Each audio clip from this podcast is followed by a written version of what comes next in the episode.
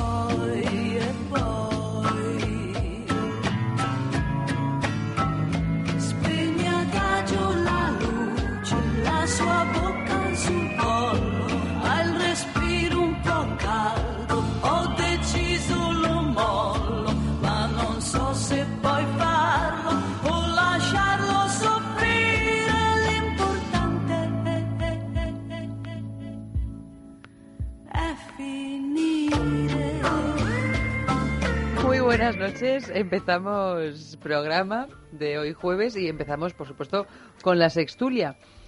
Con la sextulia y después con una película de estreno, porque es lo que nos gusta, empezar con una peli así de estreno. En este caso, Amar. Pero para eso nos falta una hora y media de discutir, de reírnos, de ver tú a saber qué con la sextulia y luego pues el panorama para jugar pertinente. Tenemos esta noche Allanda ya hemos acabado con ella, ya no la hemos quitado de en medio. Finalmente yo ya no iba ni a hacer mención, pero bueno, a ver si la hemos matado o resucita, ya veremos.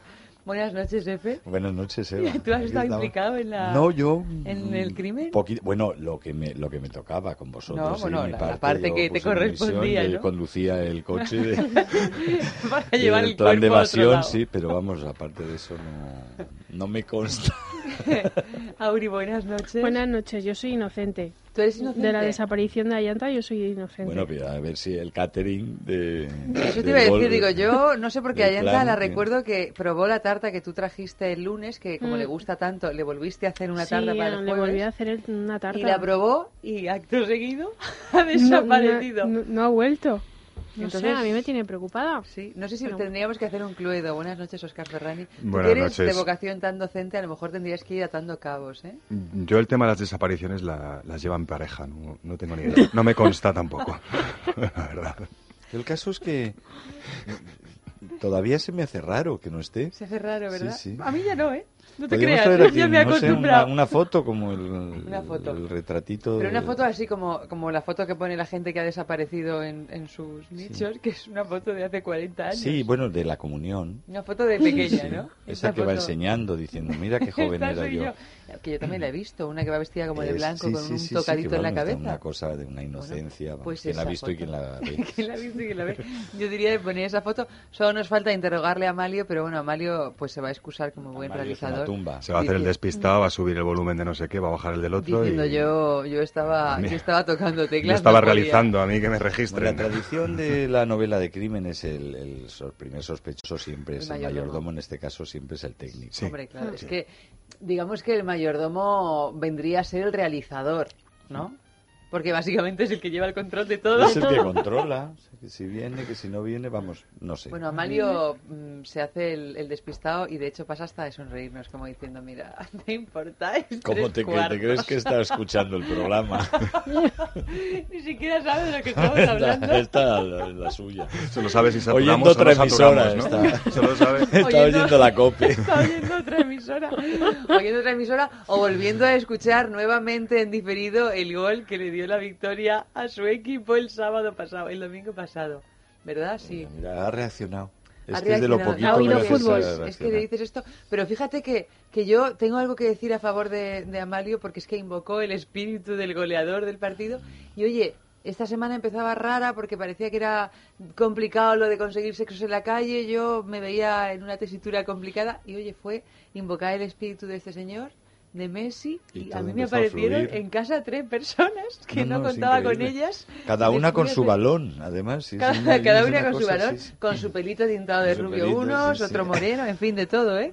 Otro que escribía puntos suspensivos en mensajes cuando nos dábamos la vuelta, en fin. Bueno, Bueno, yo voy a hacer de espontáneo, ya que no ni Fran Arraez ni Ayanta Barili, pues... bueno, es que también nos nos hemos cargado a Fran. Arraez. Ah, claro, sea, Bueno, es que esto, es bueno, cabechina, es que esto cabechina. podemos hacer una especie de supervivientes. ¿Cuál será el siguiente? ¿Quién será el próximo? O de Adán y Eva, ¿no? Ponemos todos aquí en bolillas. Que lo vi el otro día por la tele ni sabía que existía, perdonar ese programa, no me lo creía, o sea, pasaron seis minutos hasta que dije, de verdad, esto existe. ¿Sabéis de qué programas os hablo, no? No, yo personalmente. Ponen no. a dos desnudos en una Sí, isla sí, que va entrando un tercero o una tercera y luego compiten quién es el Eva o la Pero hay alguien que va desapareciendo. Es No, eliminatorio, es que ¿no? Es nuestro eliminatorio. programa. Es que nuestro caso es de gente que va Sí, desapareciendo. sí, desaparece uno de ellos, al, al final él se elige y psh, uno se ¿Pero espuma, los se otros fuma. programas de la emisora hacen lo mismo? ¿O solo nos estamos haciendo desaparecer Es que aquí? no sabemos, no sabemos, porque ah, es que a lo mejor tendríamos que escuchar esta emisora más para ver, si- o sea, me refiero a todos los programas para ver si esto es una cosa que nos pasa solo a nosotros o... Me estáis Yo dando como veo, que está la ¿eh? cosa, como veo que está la cosa un poco tenebrosa, igual desaparezco también, ¿eh? Oye, igual mañana Aviso. empieza el programa y no hay nadie, está Igual- Mario solo no, y va mañana, poniendo por música. no hay programa. No, sí, sí, Uy, desaparece. una aparición, Una una aparición. aparición. Mira, mira, que Pero- pensábamos que la pero habíamos, bueno. pensábamos que nos la habíamos quitado de encima, pensábamos que lo habíamos matado, estábamos a llanta asustadísimas. Estábamos Que ha asustados la jefa. pensando- Guardar- No, guardar- guardar ¿Dónde chuletas. estará Yante? Qué preocupación, cuánto le echamos de menos. Pues he llegado, ¿Qué? he llegado sobre todo... eh, Pero has llegado con el pelo más largo de lo que te has ido. No, no, sí, Hace- sí, hace tanto que no la veo que vuelve a tener pelo Bueno, largo. no, como es he estado que- yo de desaparecido también. Es que he estado en un lugar húmedo y tú sabes, Eva, No, lo que sucede en los lugares húmedos. No, yo estaba, estaba ¿A ti consternadísima. qué te ha pasado en el pelo hoy? ¿A ti, te- a ti también te ha pasado algo? Bueno, pierde una la Barili, ¿eh? Como la ha visto. ¿Qué te ha El disgusto que tenía de visto que rápido, ¿eh? desaparecido. No, no, yo, no, no, pero no, no, es que yo a Yanda esto ya te lo conté, ¿eh? Lo que pasa es que ahora, no, que me corté un poquito el pelo para igualármelo, para igualármelo, Ayanta. Un poquito. Está muy guapa. No, para igualármelo, porque es que sabes que es que si no, esto se queda corto, el flequillo, Está muy guapa. y lo largo... Está está, muy guapa. Está muy Yo guapa. ya- Siempre no, yo está digo, guapa. no, pero es que con esto de que, de que estábamos pensando que íbamos a desaparecer porque tú eh, habíamos pensado que habíamos acabado contigo, con Fran Arraez. Todos, ¿no? Todos, todos. A mí eh, me habréis dado por desaparecido un par de semanas. No, a veces estás en la mesa y, y pensamos Bueno, que eres una aparición. Pero ahora que he vuelto yo pensaba que bueno, si, si Eva desaparece, pues, Yo igual, Oscar yo igual. será el Pero ¿en qué siguiente porque de la no... No, no hemos empezado. No hemos empezado. No hemos Estábamos empezado, esperándote. Estábamos de desapariciones y, y bueno, es Y yo ya claro, me quedaría con el chiringuito para hacer por fin Es para siempre. Muy bien, me parece. Que he visto que no es una cuestión de la emisora, que se me sabotea desde esta mesa. desde esta mesa. Sí, sí, ¿Ah, ¿tú sí? crees? Eso me ríe en la gracia, pero luego van... Te ha costado descubrirlo, ¿eh? Ni de coña, es para siempre, que este tío está loco. Yo, loco ¿Pero tú crees yo. que es aquí donde se mueve Loco el rumor? llamaban a Colón. ¿Qué? Se, se mueve el rumor desde aquí. Se mueve, se mueve. Y no me gusta señalar. Pero por eso, por eso yo creo que FBI ha venido de mafioso. Sí. Como ya te has dado cuenta que Peinadito, donde se cuece el bacalao de programa, has dicho, a mí ya no me la jugáis. Todo El, repeinado. el Sí. último que se va de esta mesa hoy es aquí. Ni- Al estilo ni- siciliano, ni- ¿no? Es que nada, yo me quedo aquí ha decidido calladito dejarse crecer el pelo como Eva Guillamón, está en las mismas. Bueno, No, Tiene que tomar es que sopitas. me lo Me quiero ir lo igualo un igualando, poco, no, pero es sí. que yo me lo he igualado, porque es que si no, no hay manera, porque si no te crece la parte de atrás mucho y la parte de adelante no. Y el otro día fui a la peluquería, como ya te he contado, el lunes pasado, y me dijo, así no vas a aguantar tú. Y dije, pues haz que aguante. Y me hizo esto. Pues está buenísimo. Te queda muy bien. Y yo os voy a explicar un secreto. Como saben los oyentes o lo, o lo suponen, que Ayanta se cortó hace unos meses el pelo. ¿Y por qué? ¿Cuál es el porqué de ese cambio tan radical? Ah. Pues ni más ni menos que una noche que me la crucé aquí en la emisora para hacer el programa, le dije, Ayanta, qué bien te queda esa melena.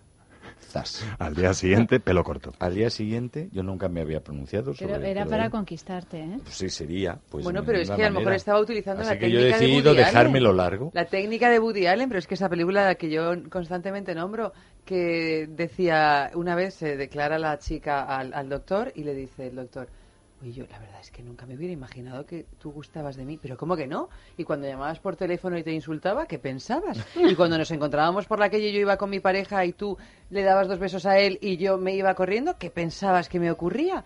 No, pues pensaba que no te caía bien. Bueno, la verdad es que eres tonto, ¿eh? No, eso pasa. Bueno, pero eso claro que pasa, porque cuando Bueno, somos pues, bueno, pequeños mira, en el así- colegio, el Es niño que que más te pasa. pega es, Sí, es sí. el que... Sí, sí. Pues ¿no? eso, pues Amores eso, reñidos. no te Amores a reñidos. mal, si se cortó el pelo, a lo mejor pues era para sabido. Claro, es que de verdad hay que explicártelo todo, Efe. ¿eh? Menos mal que no le dijiste, qué bien te queda esa cabeza. Imagínate. Utilizó otra senda seductora, otra senda seductora. La senda es una suerte La de senda seductora... Vaya cachondeo con las sendas, ya tenéis, ¿eh? Me estáis amargando la vida. La senda seductora, pues hace, pues mira, a base de, de amargarle la vida, últimamente ya no, no, di- no habla de sendas seductoras ni orgásmicas. ¿Quién? Pero como ves, Oscar. es verdad. Ya, ya hablan otros. Ferrani. Ya hablan otros, ya sé. Ese No, es que esto- Ya se ha esto extendido. nos ha- no, es Ya que se ha esto nos- extendido. no, pero es que esto, mira, yo, mm, nos ha tocado mucho la fibra porque No, no. Oscar lo va diciendo públicamente, yo no lo voy a decir si tú no, tú- tú no lo No, no, dices, no, no, no. pero parece que hay que hay que nombrar de vez en cuando quién es el autor de determinadas frases. Sí, bueno, sí, como- Oye, ¿creéis No lo voy a que- decir, pero lo voy a decir ya que estamos. ¿Creéis ¿no? que podemos ir a una noticia? ¿O Eh, ya seguimos tenéis. Estábamos divagando? esperando a ti, esperando mira, a la Seguimos jefa. divagando. ¿Tú qué dices, Auri? Porque te veo ahí muy calladita. Tú aquí nos estás cebando a todos. Está cebando, ¿de Pero además que sí, manera? o sea, es Nos que... está cebando. Pensábamos que tu desaparición tenía que ver con Que- que lo sí. último que has ingerido fue comer La- la, la tarta tarta maravillosa, maravillosa de manzana de- esta que nos trajo el lunes. Yo la última vez que estuve, antes de Pascua, creo recordar, en la Sextulia, Oscar tuvo un momento luminoso y muy sentido que todos, sobre todo yo, llevamos en el corazón. Uy, uy, uy. Pero que no lo voy a mencionar. Gra- gracias. Gracias No, porque mira, no sé, no sé a lo Oscar, que te estás verdad refiriendo. es que te agradezco Muy mucho bonito, aquel oye, momento que nos regalaste, porque a ¿Qué mí... momento fue? ¿Cuál? No hagáis Contarlo. chistes. Estoy eh, perdido. Bueno, fue cuando...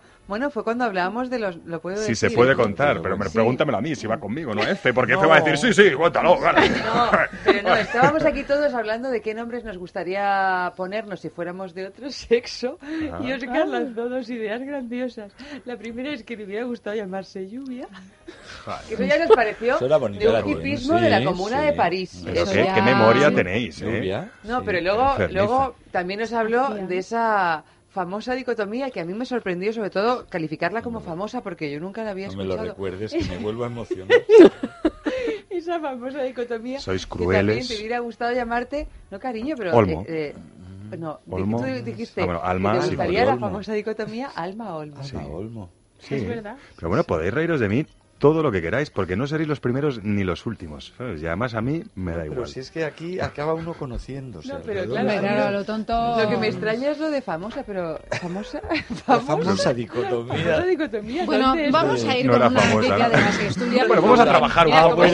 Llega llanta y Y nos ya- viene a cortar el rollo. No, a contar el rollo no. Lo pero bien que hemos estado con la sintonía, que la he puesto dos veces la canción entera. O sea, se convierte todo por en- esperarte, por esperarte. No, gracias, os lo agradezco, ¿eh? Que, que, que... Que esperemos la ¡Qué directora del programa. Es que hay aquí un titular que me gusta mucho. Uy, Me interesa. Dice el extraño caso del pene cautivo. ¿Es así? te gusta Mira. porque no tienes pene, porque si tuvieras pene... Le- le- lo voy a leer después de que Oscar se lo había preparado, ¿eh? Se había leído ya todos Sí, los nombres en, en- palabras, en idiomas raros, palabras. y, pero bueno. Lluvia Ferrani. Lluvia he, he traído un- una, una máquina con pinchos ahora que te voy a hacer que pruebes en la canción. Hace ¿eh? unas semanas nos llegaba una noticia de África sobre una pareja que se había quedado enganchada durante horas mientras practicaba sexo. Según el sexólogo, un sexólogo del Reino Unido, en el ámbito profesional, este extraño fenómeno recibe el nombre de pene cautivo y consiste en lo siguiente. Cuando el pene está dentro de la vagina, se va hinchando gradualmente. Por otra parte, los músculos de la base pélvica de la mujer se contraen rítmicamente con el orgasmo. Y cuando estos músculos se contraen con fuerza, la excitación provoca que el pene se hinche todavía más, por lo que puede quedar atrapado. Al final, los músculos vaginales se relajan, el pene se descongestiona de sangre y el hombre puede retirarse. Por muy raro que parezca, existe literatura médica que habla de penes cautivos en diferentes épocas. Y un par de ejemplos son en 1932, cuando Geoffrey de la Tour Landry relató como un libidinoso llamado Pers Lenar tuvo relaciones sexuales con una mujer encima del altar de una iglesia y Dios los ató tan firmemente, cito textualmente el estudio de este señor, que al final no pudieron separarse. Otro ejemplo tuvo lugar en 1920 en Varsovia, donde una pareja pudo separarse, pero solo después de que la mujer fuera anestesiada. Los médicos aseguran no poder explicar estas inusuales historias, ya que en principio el pene cautivo dura solo unos cuantos segundos. Sin embargo, es posible que si uno se encuentra en esta situación, el paso del tiempo, bueno, se sienta como una eternidad. Imagínate.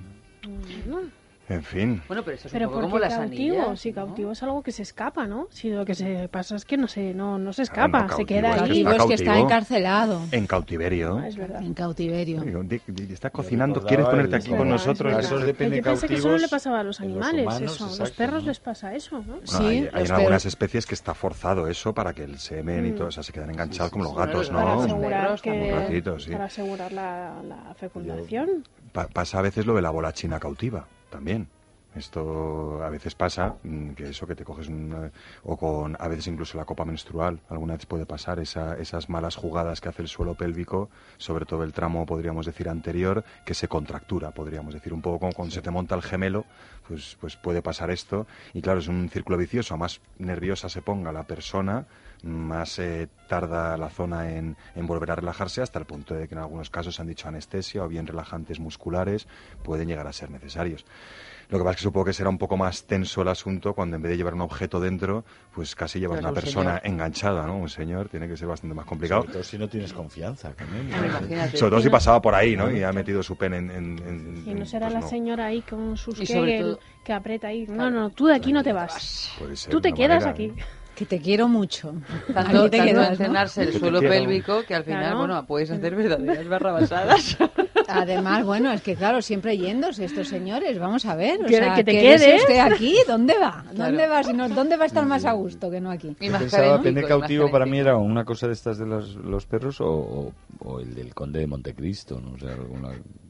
Tenía el pene, bueno, todo él era, Todo estaba él, cautivo, sí, sí. claro. Oye, de, de todas formas, poniéndonos un punto pedagógico, si a veces os pasa esto, no os pongáis nerviosos. Pero como que a veces, vamos, yo en la O sea, si vida os he llega a escuchado pasar- que a nadie le pasa Es poco probable esto, que ¿no? nos pase, O sea, pero bueno, es Bueno, bueno pero esto no- es saber. más Yo creo que habitual, no- ¿no? noticias, No. yo creo que alguna vez hemos tenido Sí, noticias sí, pero como algo parecidas. Pero algo Es, es más una- extraordinario el tema a nivel coital, pero el tema de un juguetito, un Ah, algo sí. dentro o, o un tampón incluso puede llegar a pasar a veces, ¿eh? y no ha habido excitación sexual mediante. Aquí ya cuentan eh, el- la vuelta del tornillo sobre la vuelta del tornillo, la, la conjunción de pene que se hincha un poquito más con músculos que se quedan un poco como, como se llama, como enrampados, como si dijéramos, sí, sí. pero sin pene mediante a veces ya te digo, pasa con las con las bolas chinas o con las bolas Kegel, estas que no son eh, que no llevan un arito, las Bengua, que las introduces dentro del espacio vaginal, aguantas un poquito tensionando y sueltas para que caigan. Es una suerte de gimnasia pasiva, eh, perdón, activa, pero reforzada con pesos. Y en esas maniobras, si no has estirado bien o todavía no tienes control de la musculatura, puedes tener una pequeña contractura que te deja ahí dentro la, la bolita o lo que hay adentro. ¿no? La única recomendación es calma, calma, respiraciones lentas, de estas diafragmáticas bajas y esperando a que relaje la zona. A más suba el ritmo cardíaco y más nerviosas nos pongamos, más Mira, queda hay que ver tensionado de las aquello, cosas ¿no? absurdas que pueden pasar a lo largo de un coito, ¿no? Según Pues sí. se lee en el periódico. Porque, vamos, está esta, que es bastante absurda. Afortunadamente, ninguno de los que estamos sentados a la mesa nos ha ocurrido, Si ¿no? nos ha ocurrido, no lo vamos a decir. si nos ha ocurrido, no lo vamos a- a, Pero a tiene que ser contar. O sea, cómodo, porque que dices, se te olvidas del bolso. También, lo metes todo, el móvil, todo, y te lo metes dentro de la vagina y, lo bueno, llevas tú, ¿no? claro que sí. Bueno, Claro, claro, ¿qué sí, la es cartera, pues Sales con una soltura. claro, no. Así, libre de peso. Claro, el tema es cuando te suena el teléfono, ¿no? Bueno, o no. la, la, O no. la, no, la, lo, tiene- tienes en vibración y oye, to- todo felices, ¿no? Si tienes, si tienes el sonido de teléfono que tiene Andrés Alconada, que soy la chica Yeye. Ah, bueno, sí, ¿no? Te entra una frigidez inminente. Bueno, la chica Yeye. No, no, porque además el suyo empieza así como ¡No te quieres enterar! Se empieza Con esa- Con esa arrastrado. finura de... Concha Velasco cantando el... Pero vamos, otra Bacalas. posibilidad son esos que acaban en urgencias por las amnesias postorgásmicas. Ah, bueno, esa Esas es también. Sí, sí. eh, las hemos tratado aquí en la sextulia, ¿no? Y es otra opción que, bueno, que a veces se llega a confundir con un derrame cerebral. Es un susto de narices. Pero eso es peor, ¿eh? yo Yo no sé prefiero esto. Es que sí, me le quitan a uno las ganas de... cosas nunca. ¿No de- te han pasado? No. ¿No? Cosas- ¿Nunca te han pasado? No, no. De verdad, Efe, que No, no normalmente... me Pero es que a acuerdo. No lo recuerdo, no, Pero es no que a lo recuerdo mejor es que nada. hemos practicado poco sexo, ¿eh? Porque si le Pues pasa a tanta gente, yo creo que hemos. Luego están las que empiezan con un orgasmo y uno tras Y otro, uno tras otro, y encadenan sí uno y acaban en el hospital por, por bueno, estresadísimas. Mm, Sí. muertas de placer en el sentido Sí. literal No, del no, sí, término. sí. Recuerdo ese Ah, vídeo eso que sí había me- viral de pero eso no es lo una normal. una Es una, es una disfunción. Eso es lo normal. Ah, ya, ya. Pero solo con los gigolos, solo con los gigolos. Ya, Solo con los que quieren hacer es para siempre. tontería, Solo con esos, claro, porque tontería. es que un gigolo es... En realidad- Un gigolo siempre es un es para siempre, ¿no? Porque para siempre quiere que le des tu Pero corazón. ya lo mucho enfada, ¿eh? No me extraña que se vayan y se autoingresen. en- Es para siempre, pero aquí ya todos sabemos que siempre Sí, tiene un límite. Siempre solo un instante, ¿no? Decían ahí. La historia interminable. No le digas eso a F, que está con la ilusión. Hombre, él es el de los libros, tendrá que O sea, saber. quiero decir que, me- que ¿Cómo va esto? re- puedo recordar, seguramente si hago, si hago un esfuerzo, pues alguna situación un poco absurda o ridícula eh, en el sexo, pero no directamente, digamos, orgánica. Ni orgásmica. No, no, ni orgásmica, o sea, bueno, pues, circunstancial del alrededor, o sea, de la persona o de... de la- Pero de- así has estado muy vago, ¿eh? Nosotros aquí queremos. No, no, digo que seguramente, pues, no, no, no estoy, bueno, Está disimulando, se le ocurren 100.000, pero no quiere decirlas. Bueno, tendría que hacer un esfuerzo. y mal- malentendidos que puede haber por, por timidez, pero pero como que te- te- el pene cautivo, el yo sé, o sea, El orgasmo cosas- Amnesia infinito, eh, postorgásmica. la amnesia posco- poscoital, No, así se llama. la amnesia Bueno, posco- en realidad son cosas que, que existen, claro, pero que supongo que no son. Uy, Auri, ¿no? uy, Auri, que nos ha echado. ¿Qué ha ¿qué ha pasado esto? Auri? A, a ver, ¿qué ha pasado por la cabeza? Claro, Eso. estoy pensando en lo de la amnesia poscoital, es como, no, no, yo contigo no he estado. Bueno, claro, esa es otra opción. No, yo no tengo, yo no tengo ese claro. gusto. Perdona, no te conozco. es fingida. A mí esa me ha pasado. No, No, no, pero- no, no. pero tienes- llevas ha mucha razón. Claro, Esa yo, yo creo que a quien más y a quien menos le ha pasado en algún Claro, momento de es su no, vida, no, ¿no? no. No, pero eso, eso De no que querer acordarte, pero eso es Claro, otra cosa. No quieres tomar vale. conciencia de que a veces... no vale. No vale, pero en la, en la amnesia poscoital es verdad que si te sucede con alguien, con un pon, pon que no te sucede con tu esposo o con tu esposa, sí. sino con alguien que acabas de conocer en el momento, realmente lo que pasa es que de pronto le miras y dices, perdone, ¿Pero tú quién eres? Hombre, pero No, fíjate qué ¿usted bien. quién es? ¿Pero Si usted qué hace aquí? ¿Usted quién es? ¿Usted Pero quién claro, es? Si, si te pasa eso y dices, perdón, pero Y el usted- susto ¿pero es- usted qué hace aquí? Eso da... no, eso no, con, bien, no con este tono, creo que el tono Ah, no, no, es el este. No, depende de cómo se lo esté currando. Oye, No, claro, Se lo está currando pero muy si te bien. encuentras Claro. con... Si lo has metido en tu cama, uy. algo te gustará, ¿no? Pero imaginaros que pasa que, que, que sucede una amnesia poscoital y al tiempo un pene cautivo. No, eso ya es sería- la A eso bomba me ya, refería ¿eh? yo hace un rato cuando eh, vendía la gravedad. ¿Cómo- Tiene que ver mucho cómo con ha la llegado persona, usted hasta aquí? La confianza que haya con la persona. Bueno, amnesias eh, poscoitales hay muchas, que aquí igual no, no es el caso, ¿no? porque la gente se toma, se toma de, de todo, ¿no? Que Hay veces que dice, ¿pero qué ha pasado aquí? ¿Quién es Eso es, este? eso es amnesia posttóxica. O sea, vamos a ver. Politóxico- no, pero ¿cómo, que- cómo ¿Qué que ha pasado aquí? qué se Pues ha ido todo, dando? oiga. O sea, no me acuerdo de nada, pero esto... ¿En qué que momento aquí, se perdió el Perú? que he hecho que- Se jodió el Llegamos a Madagascar. ¿En qué momento? Pues eso, eso sí que a mucha gente le ha pasado, claro, no digo a todo el mundo. pero a mucha No, gente. nosotros no, de esta mesa nadie. No. Gente seria y centrada. O sea, Con muy buena memoria, además, todos. Yo creo que en esta mesa precisamente No, pero bueno, y muchas veces no se pasa... libra ni Dios. No, lo contrario. Vaya, ya las Lo de- decir. o sea, en la línea de lo que decía Auri era lo de, pero no te acuerdas, sí me acuerdo, y me acuerdo tanto que es que no me quiero volver a acordar. me acuerdo tanto que no se me olvida aquello, o sea que... Sí, me acuerdo, pero no me lo recuerdo. Exactamente, sí me acuerdo, pero no me lo recuerdes Es porque una cosa mira, que podríamos ir preguntando en esta mesa eh, A todos en los, todos los, programas. cuando sí, vienen, ¿no? vamos al de Luis Herrero. A ver, bueno, ya pasaba por aquí. Quería preguntaros que alguno de vosotros y vosotras o vosotras ha experimentado la amnesia poscoital. Se quedarían un tanto se quedarían, perplejos. sí, sí. Eso solo lo puedes hacer tú, Ayanta, que te consideran. Vale, pues nada, lo haré. Bueno, oye, pues Nosotros... nada. Lo que pasa es que Pero sí, como no con esa tendrías, naturalidad tendrías con la que tú coger- dices tus Tendrías que cosas, coger o así sea, el como- micrófono así como, perdón, disculpa, oye, ¿qué pasaba por aquí? Soy ¿Qué tal el Ayanta. programa? ¿Acaso? ¿Acaso? ¿No habrá tenido alguien de vosotros una amnesia poscoital? Es que estaba yo buscando... buscando testimonios y no encontramos. Porque nadie se acuerda. Estamos ahí buscando testimonio y todo el mundo dice que no. Luego así al programa de Dieter, a- a Andrés Amorós. le- Amalio, ¿has tenido alguna vez en tu vida una amnesia Está poscoital? oyendo la cope, no le hagas. Venga, es que hemos música. descubierto que Amalia está escuchando otras emisoras. Sí, lo del fútbol. Yo lo he oído. Hola, te- Dice que sí. Dice que por alcohol sí ha tenido alguna amnesia poscoital, pero no por... eh, Ah, por alcohol has tenido alguna amnesia poscoital, ¿eh? Mírale la ahí con su camisetita Pero azul que no te parece que no acordabas de la, de la señorita que poblaba tu cama. De lo que no había, de lo que había pasado. No tanto de la señorita que poblaba su cama, sino de lo que había pasado con la señorita que pobla- poblaba su cama, que muchas veces es nada, que se quedaron los dos fritos. Bueno, pero como pero- y vuelvo a citar la canción de Ojos de Gata de los Secretos cuando ella se lo quería ligar porque era el cantante que más le gustaba y consigue ligárselo y el tío llega a la cama y se queda frito completamente y en la mañana siguiente cuando ve que estaba en esa cama dice, "Oye, ¿qué- ¿pero qué ha pasado? Esa es la de la frase aquella memorable, ¿no? De, Pero ¿cómo explicar que me vuelvo vulgar al bajarme de cada escenario? Me ven por los pelos de punta esa, esa frase, es una tontería, no sé Hombre, qué. dicotomía. es una bonita frase. Es sí. que Hombre, es que en es cuanto una hay una dicotomía, Pero ¿por qué siempre acabamos hablando del biforontismo? ¿Por Es qué? En, en esta sextulia Porque, no, concretamente. porque es es es que tenemos esta inercia, es nuestra naturaleza. es un... Somos seres de es llenos de contradicciones. Porque F tiene tendencia boicoteadora. Tic-tac. Bueno, música, bifrontismo. Música.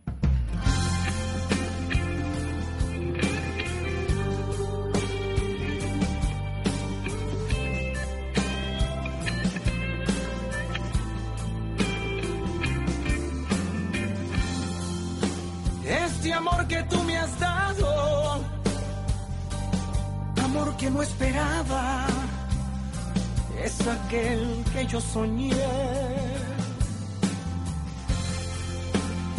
Va creciendo como el fuego, la verdad es que a tu lado es hermoso para amor. Y es que tú amada amante, das la vida en un instante favor. Este amor siempre sincero,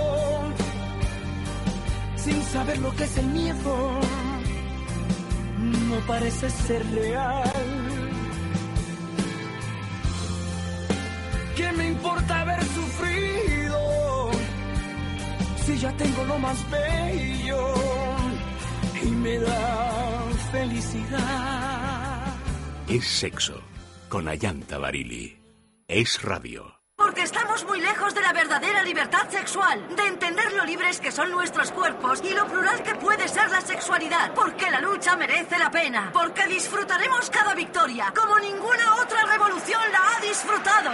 Únete a la revolución sexual de Amantis. Más de 5.000 formas de luchar por tu sexualidad en amantis.net y en nuestras tiendas. Amantis, tu tienda erótica. El insomnio afecta a más del 70% de la población. El estrés y la ansiedad son causa de los problemas que afectan al sueño. Dormax Silencio con jengibre nos ayuda a respirar mejor, a no roncar, descansar sin despertarnos y a disfrutar durmiendo las horas necesarias. Dormax Silencio, para dormir y dejar dormir, de Laboratorios Acta Pharma.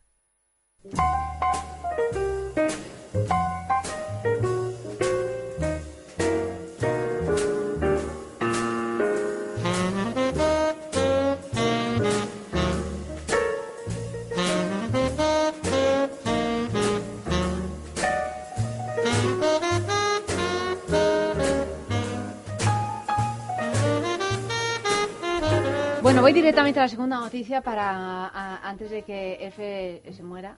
F, ¿Te, está to- te estás tocando, ¿Qué F, en el trabajo? Estoy haciendo automasaje. Ah, bueno, vale. Pero no sigas bajando, porque al final vamos No- a no cambiar la noticia. Que, que a Oscar lo pone. Claro, Oscar le, le, le, A mí ya me vas dando ideas, ya me vas dando ideas. Bueno, vamos directamente a la segunda noticia. Dice, ganemos Jerez. Ganemos Jerez es un partido político. Ah, ah, ah. Ah, es verdad que está Podemos, ganemos, seremos, amemos. Bueno, pues ganemos. Follemos. Follemos- Ay. No, Toma No, Estábamos pensando los tres, ¿eh? No. Yo, yo me he callado porque Pero- soy un y un estamos cobarde. pensando Pero... todos, pero, es, pero no se dice. No, pero las chicas lo dicen Claro, porque ¿por qué son... no? Las Eh, chicas son guerreras. Mira, Oscar, es que tú, ¿A ti de verdad. pasa? Tú como te vas a ir de vacaciones estás así... Eh, histórica, ¿no? Insultante. Bueno, de vacaciones de radio porque se va a currar, ¿eh? Ah, bueno, No, ya, pero- ya me gustaría currar los artistas son va así, los ya artistas curran disfrutando. Yo mm, estoy como siempre, Ayanta. Ni No, estás como siempre, ¿no? ¿Ah, no? No, no, no, no.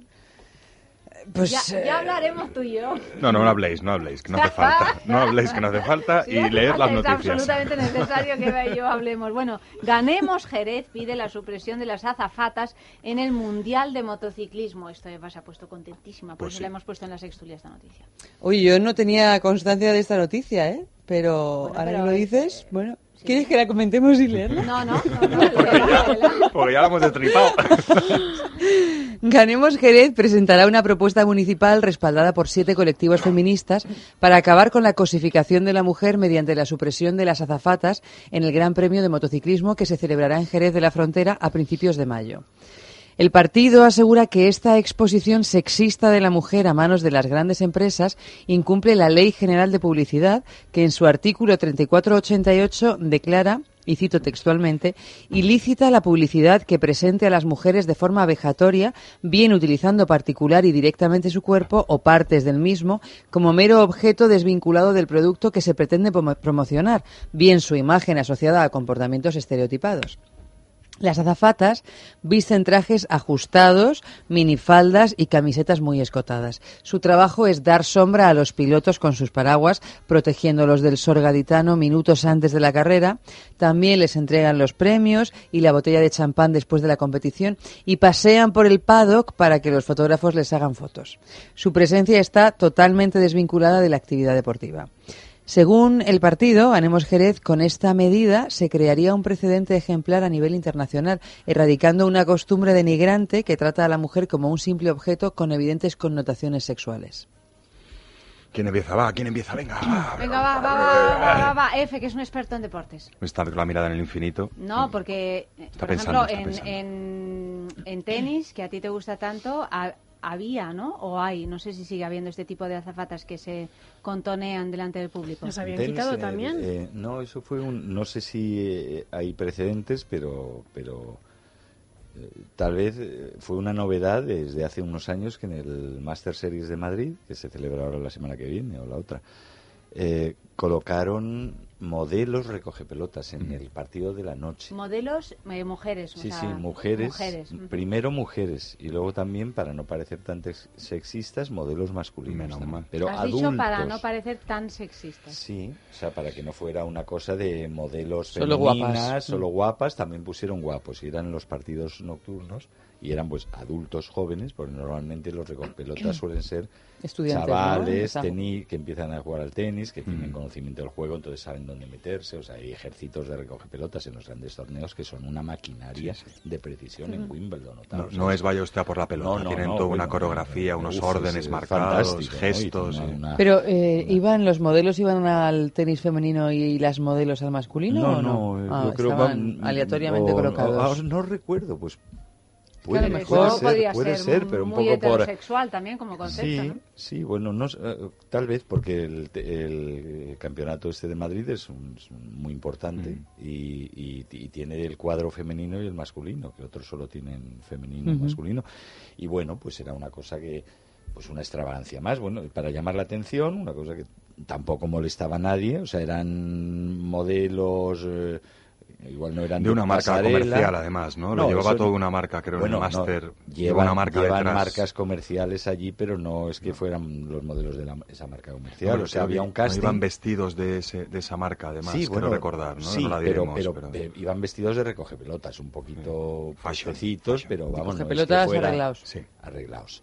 Y sabían hacerlo y estaban entrenados para ello y bueno, pues era una parte del espectáculo. En cuanto a la noticia esta, pues bueno, tradicionalmente en las carreras eh, de motos y de coches, que no- yo no soy muy aficionado, pero siempre hay como un, Siempre hay señoritas. azafatas por ahí, pero La no solo en las carreras. ¿no? Sí, bueno, No, pero la del champán, la del paraguas, una- el, el besito, el beso ramo. dos, bueno, una cosa que es, es, es tradicional y a lo mejor pues o, o- o bien pues es algo que ya se va quedando anacrónico, que ya no no se ve correcto y a mí no me parece, o sea, no es algo que me ofende, tal vez porque yo no tengo una sensibilidad tan acusada con estas cosas, pero es algo que, su- que suprimirlo o este tipo de inicia- iniciativas también me parece bien, o sea, las cosas tienen que evolucionar y con tanta cosificación, pero lo que pasa es que por algún lado se puede empezar bien, pero es que esa cosificación, esa mujer espectáculo u hombre espectáculo tal, está, está por todas partes. Y los anuncios de yogures, en las carreras de motos, en la calle, en las contrataciones, bueno. La belleza, el reclamo sexual es eh, como la mujer florero, en el mejor senti- en el sentido estético, Sí. decorativo, pues Y en el boxeo, ¿qué está. van a hacer? Porque esa chica que salía... La chica del, del número cartel, de la- ¿no? de- claro, Del del round. cartel, del round, ¿no? del asalto. pues, bueno, en fin, que eso supongo que poco a poco irá desapareciendo. Pero ahora se ha puesto muy de moda, yo no me acuerdo, Amalio, si tú te acordarás, ¿cómo se llama el deporte este que está siempre puesto aquí por las noches, que son mujeres que se cosen a palos? Bueno, pues no nos acordamos cómo se llama, pero son chicas súper fibrosas que se meten una de golpes mm, de una manera así como rollo lucha libre, pero no llega a ser lucha libre. Quien pasa la- el cartelito es un, es un árbitro, normal. O sea, no es un chico cañón. un No, Un no, no es un boy, no, es un, es un señor que va vestido rollo árbitro, juez de estos que miran y nadie se extraña. Hombre, en el bo- boxeo, ante la brutalidad de los protagonistas, eh, cuando aparece la chica, ah, que yo entiendo que sea incorrecta y tal, pero a mí me parecía el único momento en el que se podía respirar, ¿no? Era como de, ¡Ah! ¡ay, una limpia! Una imagen amable, ¿no? y mona y sonriente! ¡Qué bien, ¿no? Pero vaya, yo fíjate A una que no le han pegado. Sí, a una que no le han pegado. Yo nunca me había fijado en esto porque no veo deporte en la tele y me fijé hace pocos años eh, viendo un partido de tenis y me, y me dejó estupefacta. Luego las recoge pelotas. Mm, Sí, lo de estas chicas, sí, dije, ostras, qué, bar- qué bárbaro que sigue existiendo esto. Yo no lo sabía. Sí, sí. Pero no, no es que siga existiendo, es que era O una cosa muy exista. nueva. Ah, O sea, que la en habían el tenis nuevo. es algo muy nuevo, sí. Normalmente o son chavales de 13, eh, 12, 13, 14 años. Y de las escuelas menos. que se matan por De hacer recoger claro, pelotas claro. al lado de Es las un primeras honor figuras, para un ellos y honor, yo no sé claro. si les darán una propina o las entradas o camisetas, ¿sabes? O bueno, también he visto mayores, pero no como los jueces. Gente del tenis. Sí. Jóvenes, Gente gente del del tenis, pero no modelos o no pintones. O sea, no, no, ahora ahí, o sea, realmente, pues es un elemento de, De eso de espectáculo y distracción, porque hay chicas monísimas y bueno, y chicos muy guapos también que, que lo hacen. Pero sé que en Madrid, desde luego, lo limitaban a las, a las sesiones de noche. Y a mí me suena que para la Vuelta Ciclista a España de este año no van a ver esto que se llama en la jerga empresarial azafatas de imagen. Les llaman, ¿no? Son unas Azafatas azafatas de imagen. Sí, Las el término que Sí, sí, utilizan, azafatas de imagen, sí, el sí. término que utilizan es azafatas de imagen, que es mm, tú con la belleza estereotipada, aquí paradita y sonriendo, ¿no? Eh, entiendo que es la tendencia natural, pero bueno, que si quieren tener a gente bonita bajo el estándar que se considera bonito, pues oye, tan fácil como poner chicos y chicas también, ¿no? Entiendo. Pero vamos, alguien tendrá que sujetar la sombrilla de los motoristas para... ¿Y ese alguien serás tú? Para, mm, hombre, a mí se me pagan suficiente, lo que pasa es que no sé si estaré dentro del canon estético que, chico guapo, que precisan, bueno, así de frente y disimulando, ¿no? Pero bueno, que, que sí que está claro, igual, no, quería decirlo al hilo de la noticia porque entiendo más que, que se pueda prescindir de una chica guapa que simplemente entra, te da un, un ¿cómo se llama?, un besito y se queda posando al lado tuyo, tuyo que de alguien que sostiene que sostiene Bueno, lo hacían así, que las mismas chicas guapas lo hacían. Claro, O sea, hasta me ahora lo imagino que van a sustituir, si consiguen los de Ganemos Jerez que esto siga para adelante, pondrán a alguien. porque, personal claro, no, no necesita sexualizado, gente. claro, claro. pero- ¿Pondrán chicas feas? Pondrán No, chicas personas. feas, chicos feos, eh, no lo sé, digo yo, porque... Sí, pero bueno, es que eh, en tenis también recuerdo en algún torneo americano que hay chicas eh, de parasol. Sí, o a veces lo hace También el propio recoge pelotas, chicas. ¿no? Con sombrillas, eh, sí, creo que solo chicas. A veces Mon- según qué torneos, sí. O sea, pues eso, azafatas de imagen. Sí, claro. sí. Bueno, pues es un oficio que desaparecerá, como el zapatero remendón, como el linotipista, Mm, lo- bueno, miniaturista de convento. Que lo que sí que es verdad es que No, como no, tengamos que, que ponernos duros con este artículo 34 barra 88 de la Ley General de Publicidad, mm, otro gallo nos cantaría. Habéis leído más o menos lo que se considera vejatorio tal. Vamos, no hay que ser un lince para estar viendo anuncios por la tele y empezar a detectar casos en el que Bueno, anda normalmente hecho- el cuerpo de la mujer es tratado de estas características que esta ley completamente censura. o Ahora sea que no hemos hecho aquí programas eh, dedicados Sí, sí. a la publicidad, ¿no? Hecha No la es, ley. eh, Pero publicidad y luego la presencia en eventos, en estrenos Mm. de cine. Promociones. Promociones de todo tipo de, de productos en super... O sea, es que, Bueno, también, por ejemplo, a propósito de azafatas, que al fin y al cabo es lo que indica el trabajo de una asistente de vuelo, o no sé cómo se llama ahora, antes las azafatas eran solo mujeres en los aviones, ¿no? Y, y tenían que ser Y además también eh, respondían a un canon. ¿eh? respondían Sí, sí, completamente. canon, Con el pelo, con una longitud un determinada. Que ser guapas Altas, y, no sé, y sí, tal. sí. Y ahora eso también ha ido variando. Relajándose. Sí, ha ido relajándose, ¿no? Hay tanto hombres como mujeres y ya no están sujetos a, a unas...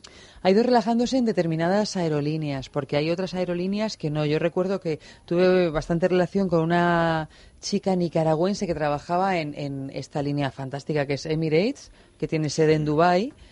Y bueno, aparte que es que tú estabas ahí, te podías sentar si te daban la comida mejor y estabas viendo una pasarela, Nueva York, Cibeles, lo que sea. Pasa con Y- y- Thai, pero iban todas, con, sí, eh, con las orientales. Tailandesas, es impresionante. Con la con Qatar Airlines también pasa, con todas Llevan las líneas unos, eh, orientales.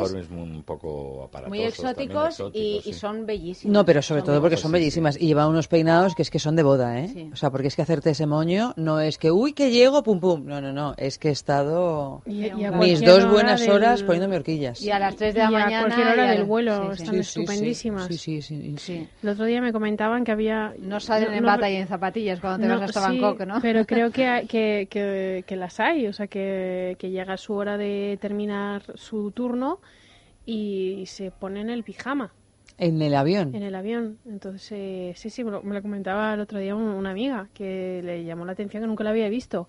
A las 3 de la mañana se terminaba el servicio de, De atención de al público, atención al ¿no? público, se ponía el pijama, buenas noches y se eh, descansaban hasta las 6, 7 que les volvía a tocar, se volvieron a meter en el baño, se ponían su uniforme y otra vez a atender. En el cuartito de la tripulación, eso que tienen los viajes transoceánicos, ves que ahí desaparecen y aparecen turnos, ¿no? Claro. Bueno, fijaros la lo curioso que fue, eh, según fueron apareciendo los chicos, eh, que serían los azafatos, empezó a salir el término auxiliar de vuelo.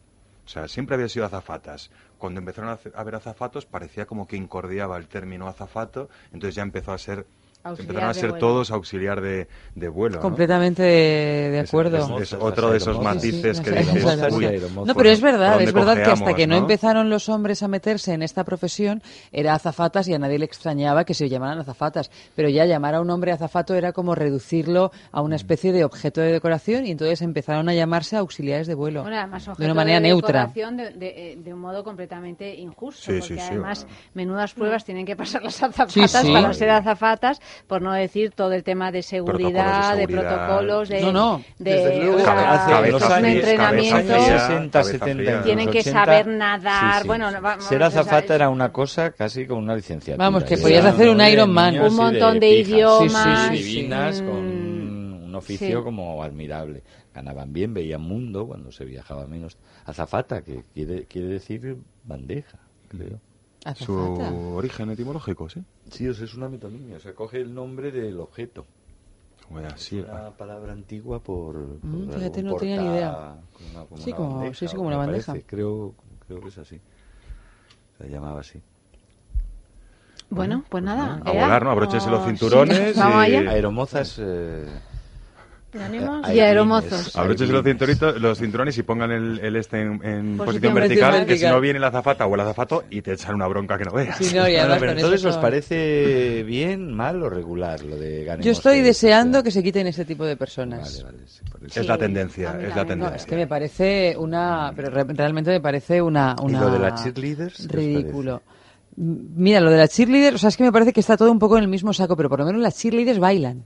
O sea, que tú te puedes aprender un baile, una coreografía y haces algo que tienes que hacerlo, pero estas señoras, no, o sea, las señoras de los premios de motociclismo, de automovilismo, de ciclismo, de tenis y son modelos, o sea, es que no hacen, bueno, en tenis todavía si dices que tienen que ensayar no sé qué, pero que es que es una cosa como que estoy aquí, tú Pero chata, En tenis, en tenis tienen súbete que los pechos. ponerse, o sea, hac- hacen la función que lo único De que las recoge pone pelotas, sí. Sí, de recoge pelotas que hay que saber y, y pasar Pero más allá de que sean mujeres, que mm, sobre todo son mujeres, pero este culto a una belleza tan estereotipada que tanto mal nos hace a todos, y esto se ha demostrado ya por un montón de vías, bueno, que se acabe Que ya, sí, ¿no? Ya sí. no solo para con las mujeres, sino también para con los hombres, para que, que ya de- de- derrotemos esta categorización tan elitista, ¿no? Mm, Y no, además tan- ya, tan ya está un poco, ya está un poco rancia, ¿no? Ya sí, está. que ya es una digo cosa trasnochada, sí. ¿no? A mí con, las, con las cheerleaders a mí siempre me ha, me han producido una... Miedito.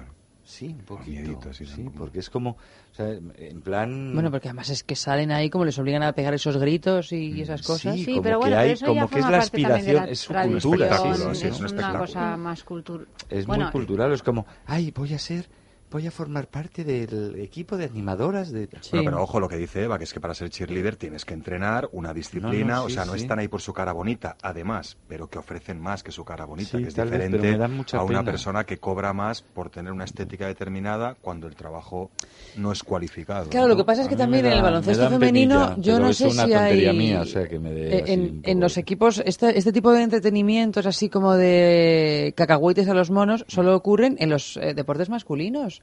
En el baloncesto femenino hay cheerleaders. No yo, sé, yo- no lo sé, no lo sé, no lo también es verdad que las cheerleaders antes no se daban en España. No, es y una la cosa que se NBA ha importado eh, ahora completamente estadounidense. Y en la NBA yo no recuerdo nunca ver ningún equipo femenino. O sea, no sé si lo sabrá o no, pero yo nunca he visto ningún partido de la NBA de mujeres, de baloncesto de No, mujeres. será otra liga, la NBA es la, la Sí, liga la- profesional de sobre todo ¿no? en los equipos femeninos no vemos a hombres bailando entre... Claro, No, pero no ni a hombres no ni a, ni propias ¿eh? No mujeres. tan bien, porque esos ejercicios No, no, y esos hombres vuelos... mujeres. O sea, digo luego, que pueden salir cheerleader también. Pues si es un número musical, pues Pero oye, está vamos claro que a... las cheerleaders es una cosa inventada para goce de los hombres. Sí, sí. Bueno, y- y- sea, pues, de sí, los pero... hombres en el Sí, sí, sentido- no, no, no, de Sí, los pero en hombres esa- de en vamos las a ver es- carne. En las vamos a ver escuelas carne. y los colegios era como Ojo. tú futbolista y tú beisbolista, los chicos y tú y parti- tú ¿Cómo participas y tú? tú Pues- de animadora. Oye, perdón. Eso es lo que me daba. Un, un- pero, ¿eh? Antes sí que es verdad, pero ha ido evolucionando. O sea, antes era un poco ri, ra, ra, ra, ra, dos bailecitos, levanto la pierna. Ahora veis eh, las cheerleaders de alto nivel y son acróbatas circenses Sí. absolutos. Hacen unas maniobras, unos ejercicios que va más allá de la Ikemonas. Va eh, que los tiempos de los partidos la gente flipe con un espectáculo, ¿eh? O sea, creo que, ¿sabes? Que hay una, ya, ya. Hay una diferencia, ¿eh? Que no es... Yo también creo que hay una diferencia, pero sí que es verdad que está este concepto que igual que desde que empezaron los hombres a ser azafatos se les empezó a llamar auxiliares de vuelo, también está el concepto animadora, porque tampoco está el concepto animador, porque eh, porque también alguien puede ser animador, porque también la mujer puede tiene, tiene que tener derecho a ser líder en lo que quiera, ¿no? Entonces, o sea, es que todo esto siempre tiene una raíz que está Y ya tampoco muy he visto las carreras ciclistas, eh, pero eh, no me he fijado, ¿no? igual lo hay. Las carreras ciclistas femeninas, que eso sí que lo hay, y es una disciplina olímpica y tal, que les den el besito. Chicos guapos, eh, ¿no? Chicos guapos al- en el podio. No en las carreras olímpicas, ni masculinas ni femeninas, pero en las carreras, en el Tour, en la Vuelta a Cataluña, Sí. en lo, lo que sea, en las clásicas. En, En la categoría España. femenina te refieres, ¿no? Yo tampoco. Yo tampoco. Pues yo fíjate, más que me, me molestarme el, el hecho de, de que haya azafatas, chicas monos sujetando el paraguas, que no me par- no es que ni me, no me parezca ni, ni bien ni mal, no, no es algo que me molesta. O sea, entiendo que esas personas están ahí por, por elección. O sea, si tú eres una chica mona y decides meterte en una agencia que te van a llamar para este tipo de eventos y tú acudes Y no cobran poco, ¿eh? In- imagino que no cobrarán poco y, y ese, mm, pues eso, eh, se- no, no es obligado, vas por, por, por mm, devoción o lo que sea. Me molesta más, eh, hablando del deporte, me molesta más el atuendo de los deportistas. O sea, el, el voleibol femenino es algo que siempre me molesta muchísimo. Que los chicos vayan tapados, vayan con un pantalón y una camiseta y las chicas vayan o sea, en, en ropa interior. bañador. Sí, sí, me molesta tanga. más eso porque en en realidad ¿eh? ¿En voleibol femenino? Sí, demuestran Llevan muchísimo más ellas Sí, que ellos. Sí, bikinis. Me molesta más ver eso, decir, bueno, es que es- Ah, esa no, señorita no, está haciendo no, deporte, no, Estaba está... pensando en el vóley playa. Ah, bueno, sí, sí, sí. yo pensaba en el Yo voleiplaya también estaba pensando en el Sí, el voleiplaya. voleiplaya. En voleibol no, no van. Bueno, sí, en, voleibol van eh, más o menos igual que los chicos, las camisetas... sí, sí. No, no, me Pero no es en el voleiplaya, ¿no? Donde van... Donde eh, las chicas dices, es que mm, están haciendo deporte, no están... Y es- al final es un espectáculo casi más masculino que femenino. Pero que dudo, eh, estaba mirando hace unos días un programa, una serie de documentales sobre el porno que se llama eh, Hot Girls Wanted. eh, que han hecho Se un- buscan chicas calientes. Seguramente Sí. habréis- sí, chicas guapas, en realidad chicas buenas. Entonces, de, de chicas amateurs que se dedican voluntariamente a hacer porno, ¿no? Y eso es legal, su- suelen durar entre un mes y seis, son jovencísimas, o sea, en cuanto cumplen 18, 19, años, 20 años, se creen que, ay, hago lo que quiero y cuánto dinero gano, o sea, son unas incautas absolutas, pero bueno, como nadie las obliga y no es proxenetismo ni tal, entonces pienso yo, bueno, eso es legal. Eh, si quieres evitarlo, porque nos parece, bueno, más allá de la normal cosificación y todo eso que estás hablando, tendrías que legislar. Lo que quiero decir es que se tiene que meter la ley tan, tan, tan dentro. Es una pregunta eh, retórica, vamos. Se tiene que meter la ley tan dentro a, regular o a prohibir. No, no ya digo este porno amateur, sino el que ahora a lo mejor los mismos que los mismos que eh, defienden o incluso defendemos que la ley debe intervenir en eso y tratar de regular eh, para que no haya esa cosificación en los espectáculos deportivos o en las ferias o en los eventos o en la publicidad a lo mejor decimos no no pero si tú quieres hacer porno voluntariamente pues hazlo porque así te empoderas como se dice ahora. entonces claro es una es una situación un poco paradójica Yo creo que La ley ya o sea, está lo- hecha, es ampliar esta discusión. A lo mejor ya nos estamos yendo de, de cacho, ¿no? Pero es que, o sea, cuando interviene la ley en la regulación, o sea, a veces demasiada intervención de las leyes y los reglamentos eh, es sospechosa, porque a veces es, es muy fácil pasarse de la raya y que se metan en donde no les llaman, ¿no? Y hay también componentes ideológicos que son discutibles. Pero lo digo, o sea, como veis, no, yo tampoco es que tenga una opinión clara al respecto. Simplemente que a veces sospecho de la intrusión del poder político en la vida de la gente y con las mejores intenciones. ¿no?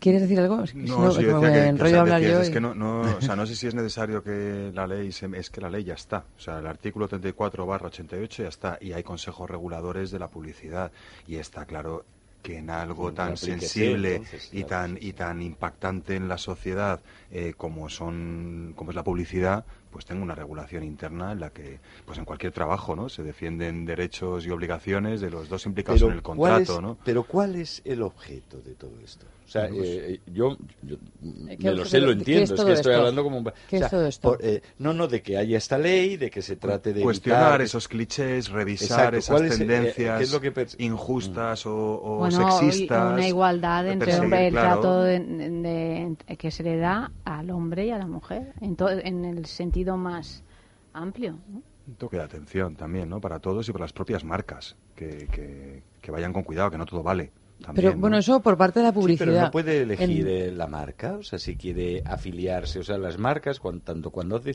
publicidad como, eh, como cuando patrocinan campañas y se adhieren a, a- a productos o a eventos, o los, eh, pues aparte del retorno y de la visibilidad que tienen, también quieren adscribirse a los valores que representa un determinado producto. Lo que Entonces, pasa es que a lo si mejor la hay marca- determinados valores que, mm, que éticamente no están en la línea, iba a decir correcta, no lo sé, pero también hay- el otro día estábamos hablando, la semana pasada, de algunos anuncios publicitarios que, bueno, se posicionaban en un lugar como mínimo difuso, ¿no?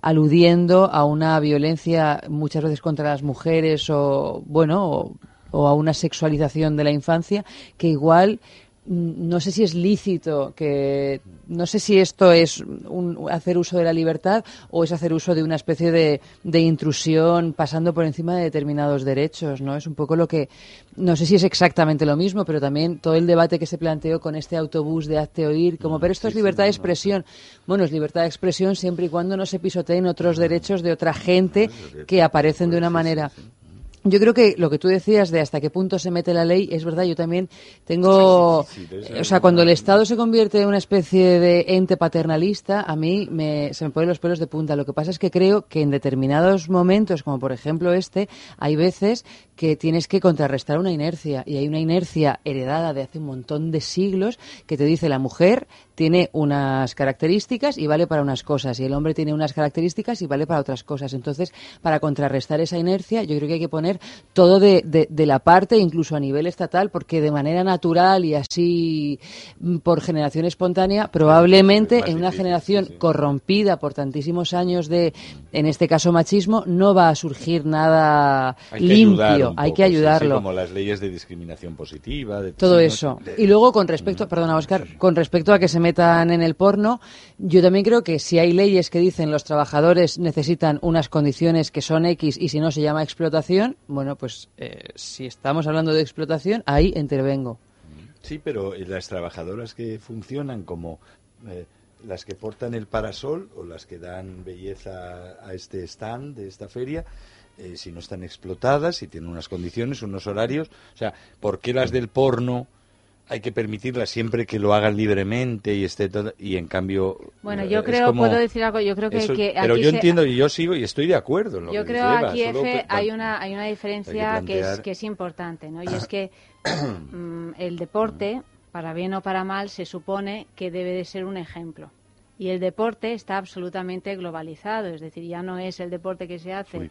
en el Parque del Retiro al lado de tu casa, sino que son las Olimpiadas en las que participan un montón de países, en la que además es- se supone que simbolizan la paz y la fraternidad entre, entre los diversos lugares de- del planeta Tierra y bla, bla, bla, ¿no? ¿Qué pasa? Que luego pasa lo que pasa también, ¿no? Que de pronto los rusos dicen que, que, que fenomenal, pero que en las Olimpiadas no participan los homosexuales porque son un país que está, eh, bueno, eh, practicando la homofobia desde sus más altas esferas, pues entonces yo entiendo que hay una parte, eh, que la parte occidental diga, pues, pues no, pues esto es es intolerable, ¿no? Eh, ¿no? No se puede dar esta imagen dentro de, la- de las Olimpiadas, ¿no? Y yo creo que en el mundo del deporte en general, pues eh, ya que tiene una extensión tan grande a otros lugares del, del planeta, ¿no? Que, pueden tener problemas mucho más graves de los que tenemos aquí, tiene que servir como ejemplo. Por lo tanto, hay que de alguna manera eh, regularizarlo todo y que, y que se comporte la gente de la misma forma, ¿no? Porque si no... Es que el, eh, el mundo deporte, el mundo del deporte es muy complejo. Y no, esto, bueno, ya, ya, eh, eh, pero quiero decir que antes- si sí. eliminas a las chicas Sí, pero- medio desnudas de- del tenis en, en Wimbledon, pues lo tendrás que hacer también en otros torneos. No, no, ¿no? lo veo, O sea lo que- veo como un argumento que también se va en el mundo del deporte, el mundo de las ferias y las convenciones, el mundo de la publicidad. Pero si yo estoy de acuerdo, Tiene yo un creo que lo, pero conviene de vez en cuando. Sí, es ejemplarizante, pero es que hace mucho tiempo ya. Antes, por ejemplo, los, los, los, eh, había una división mucho más clara entre deporte profesional y deporte aficionado o amateur. De hecho, los profesionales no podían participar en los Juegos Olímpicos. Había una especie de pseudo profesionales con becas, con patrocinios y tal, pero no eran profesionales. Luego eso ya se vio que era absurdo y ya da igual. O sea, puede participar cualquier caso. De hecho, incluso, en, por ejemplo, en el mundo del tenis había como un circuito amateur y un circuito profesional. Eh, luego, eh, a partir de los años 70 se junta, ¿no? Eh, el mundo del deporte profesional se ha hecho tan competitivo que es todo menos ejemplar. Es todo menos ejemplar. O sea, el fútbol, por ejemplo, que es el deporte rey, y además que eso, como tú dices, sí que es un fenómeno global y un vehículo de transmisión de valores, de los que sean, de una eficacia brutal que llega a todas partes.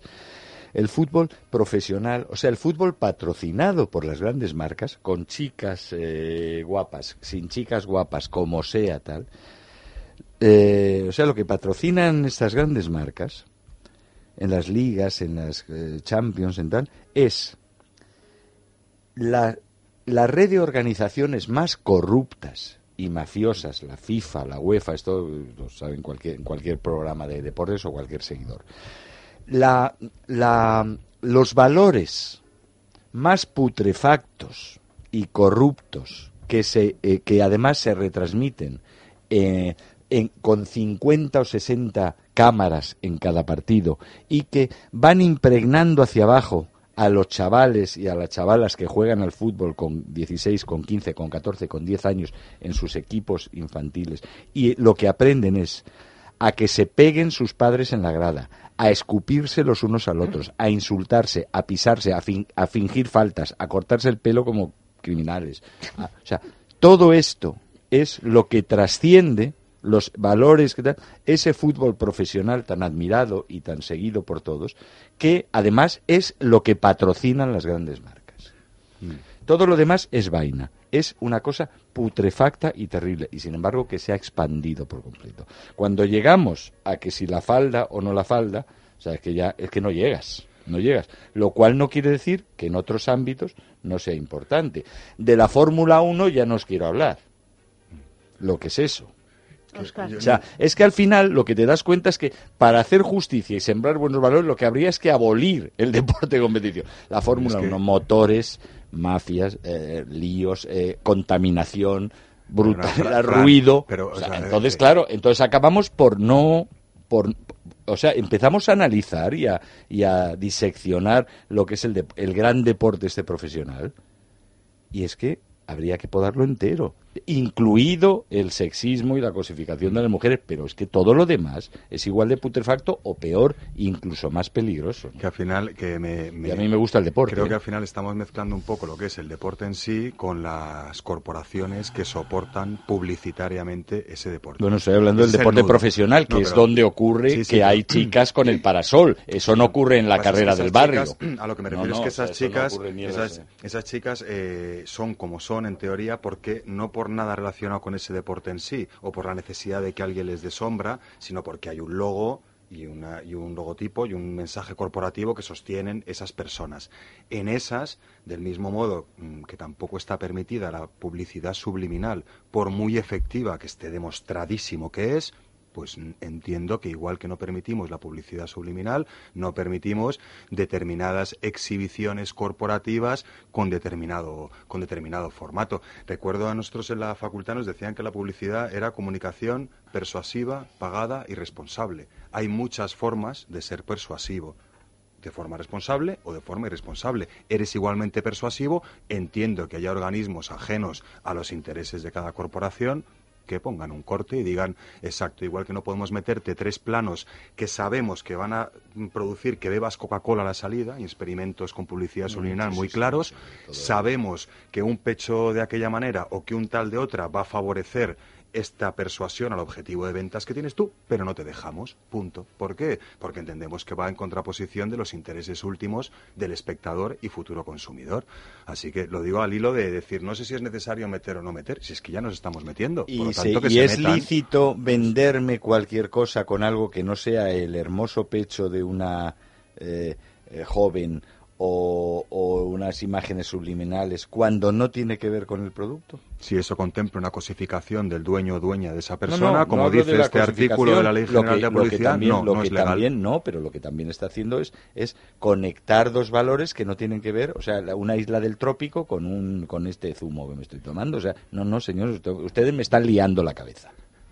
Hacen que asocie yo esto, entonces Quiero decir que es, es es muy complicado y efectivamente, sin embargo estoy de acuerdo con que hay que hacer algo. O sea, O sea, no por el que sea tan complicado y tan Claro, corrupto el deporte y tal, entonces no hacemos nada, no, hacemos nada, no, los seres humanos, luego ya nos podemos pasar a las islas, ¿no? Que es verdad, sí, o sea que por, algún lugar hay que empezar. Pero, Entonces, eh, vamos a intentar no destruir el ecosistema, que por supuesto si te bebes un zumo de bote no tiene nada que ver con estar en Centroamérica bebiéndote un coco, pero igual si empezamos a intentar salvar a una parte de la raza humana, luego igual nos podemos pasar a la Tierra. Es Desde verdad que luego, toda la vez no se puede abordar porque es que estamos en un lugar tan absolutamente corrompido por todo. No por todo, no, que es que realmente acojona, es cierto.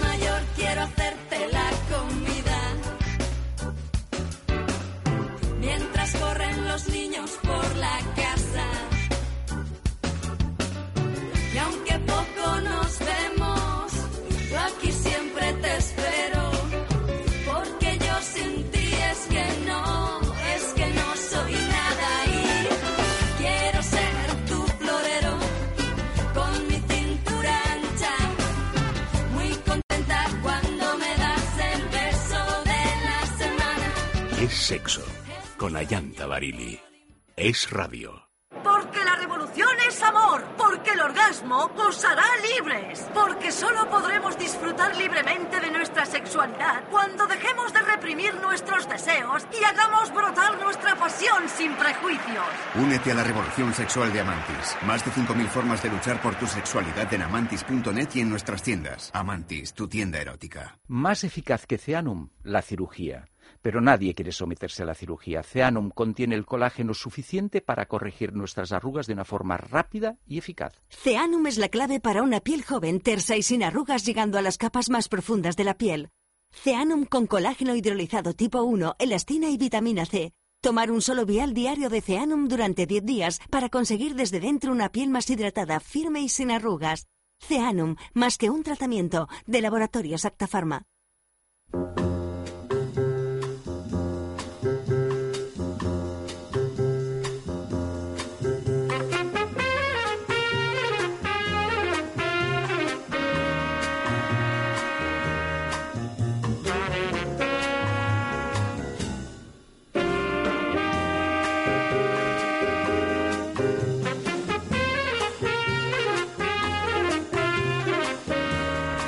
¿Es pecado, pregunto, ahora se, van- se nos van a volver locos, ¿es pecado tener relaciones en Semana Santa? El día...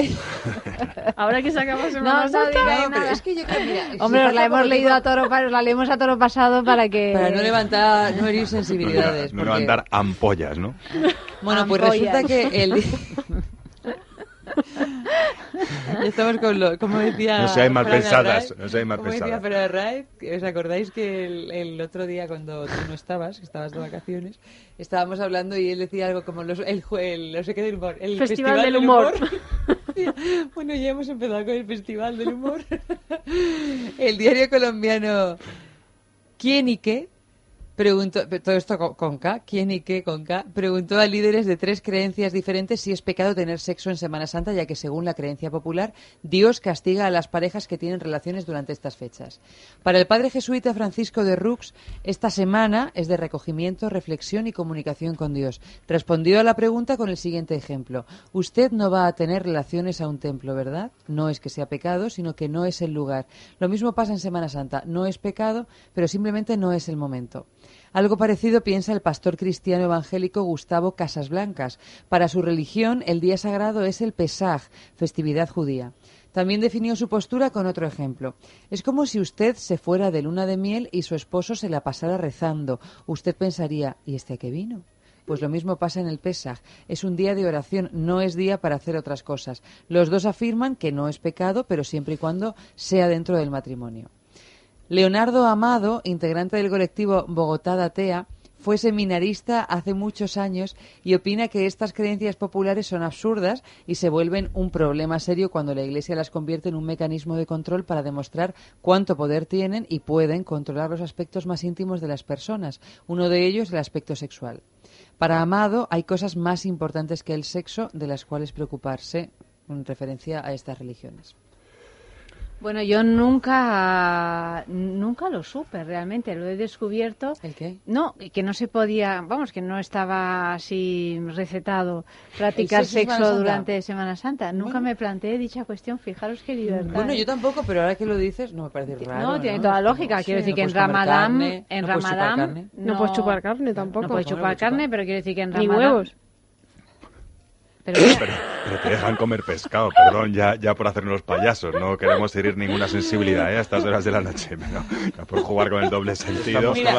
Mira, vais a acabar conmigo. ¿eh? Auri, Es que- puesto se ha Auri. no te, mira, Auri, yo te voy a decir una cosa. Este mes no te voy a poder defender, pero que estaré fuera. Pero yo volveré y te defenderé Vale. de las uñas de Ayanta que te querrá censurar. Tu espíritu libre. Tu espíritu libre. Bueno, pero es ¿Qué voy a hacer sin ti, Eva? ¿Censuráis a Uri? ¿Por qué? ¿Qué iba a decir? No, No, porque, No, no, mentes porque que a lo mejor- calenturientas. Porque a lo mejor es que ya, porque a lo mejor. Yo solo iba a decir que me parece pecado si es un mal polvo. ¿Ves? Ya está Uri aquí para no- que nosotros no tengamos que decir nada. Eso es pecado. Ahora, un buen Pero polvo además no un puede ser pecado mortal. Claro, ya, capital. Un mal polvo, un, un polvo guarro, mal hecho, eso es pecado. Pero guarro, ¿a Ahora, qué te un Guarro depende. Bueno, a ver, un guarro me refería... Guarrete sí, Guarrete no. sí, no, no. Guarro me refería así A como sin, Hecho sin, sin, sin sin ganas. Sin ganas. Eso no, eso es pecado. Pero además de castigo divino. Oye, ¿tú cómo lo castigas eso, Auri? Les dejas sin cenar. O No les les hace, hace cos- o le- no tarta les hace ni cosas ricas. Claro. No les hace cosas Les ricas. compras Big Macs. ¿A quiénes? Un buen Big Mac. ¿A sus feligreses? a todos A a- sus los príncipes, a a príncipes. feligreses. A toda su, tro- su prole de feligreses. Pues yo creo que hay que dejar a cada loco con su tema y que quien, quien se quien por sus reglas, sus creencias o porque sigue a su gurú o a su sacerdote o tal, pues opina que no debe haber relaciones sexuales en la Semana Santa o en la Cuaresma o no ver carne, es lo que ¿Y se podría Esto pagar desde el punto de vista de la de, de- yo no no dejo que De se entrometan en mi vida sexual ni cura ni monje ni político ni- o intento no que nadie se entrometa no pero bueno que hay gente que lo vive de otra manera y que aparte del cachondeíto que pueda suceder pero que tampoco hay que ridiculizarla o sea no, mientras no hagan mal a nadie mientras no vengan y a ti que no eres de su equipo ni de su eh, iglesia ni de su tal te te den la bronca o sea pecado es para quien infringe una norma en la que cree No, claro, o sea, o el sea, tema... para mí o para Auri o para, pues no es pecado. Eh, o sea, el tema es que ni está Semana claro- Santa ni Navidad, ni- pero para otro pues sí. Que, que la iglesia se Es mete más, si es en- cuando estamos de vacaciones. Ah, de, de Claro. hecho, de Pero que hecho, la iglesia se mete en toda la sexualidad y que los poderes se introduzcan y se intrometan en la sexualidad, eso, bueno, pues está claro. Pero si tú, sabiendo eso, decides comulgar con determinada religión, bueno, pues es un poco lo que decían estos dos, ¿no? Mm, Pues que si tu marido o tu mujer se va a la luna de miel y se pone a rezar, dices, oye, Pues chico, tú verás con quién te has casado, ¿qué te iba a claro. decir, también, ¿no? sí. O sea, igual puedes rezar en otro momento. Pero si tú comulgas con estas creencias, a mí es que no me parece vamos, nada yo tengo descabellado. dos que me digan, amigos de una No puedes pareja- comer carne, por lo cual no puedes practicar sexo. Y bueno, pues, pues oye, pues era así, Pero si que, no me gusta, me si voy tengo y ya unos dos amigos que son muy creyentes o son del Opus Dei No, o sea, es que- Cojo mis bragas y me esto, voy. pues practican, pues hacen sus O, o cosas. sin bragas, ¿no? O sea, ya O sea, decir- según las No, pero ellos pues tendrán su cuaresma, sus tal, sus, sus mi- como pues van a misa y si no van a misa es pecado. Claro, yo no puedo vivir que el que yo no vaya a misa sea pecado, ni creo que ellos ya se atrevan a decir que yo vivo en pecado porque no vaya a misa o porque tenga sexo en Semana Santa o, o el resto del año, pero ellos pues se acoplan a Mm. su a- a- siguen sus reglamentos y Yo paso muy bien. Tú pasas palabra, hasta- ¿no? hasta Eh. Nos podemos imaginar lo que opinas, Oscar. O sea Sí. que hasta aquí hemos llegado con la sextulia.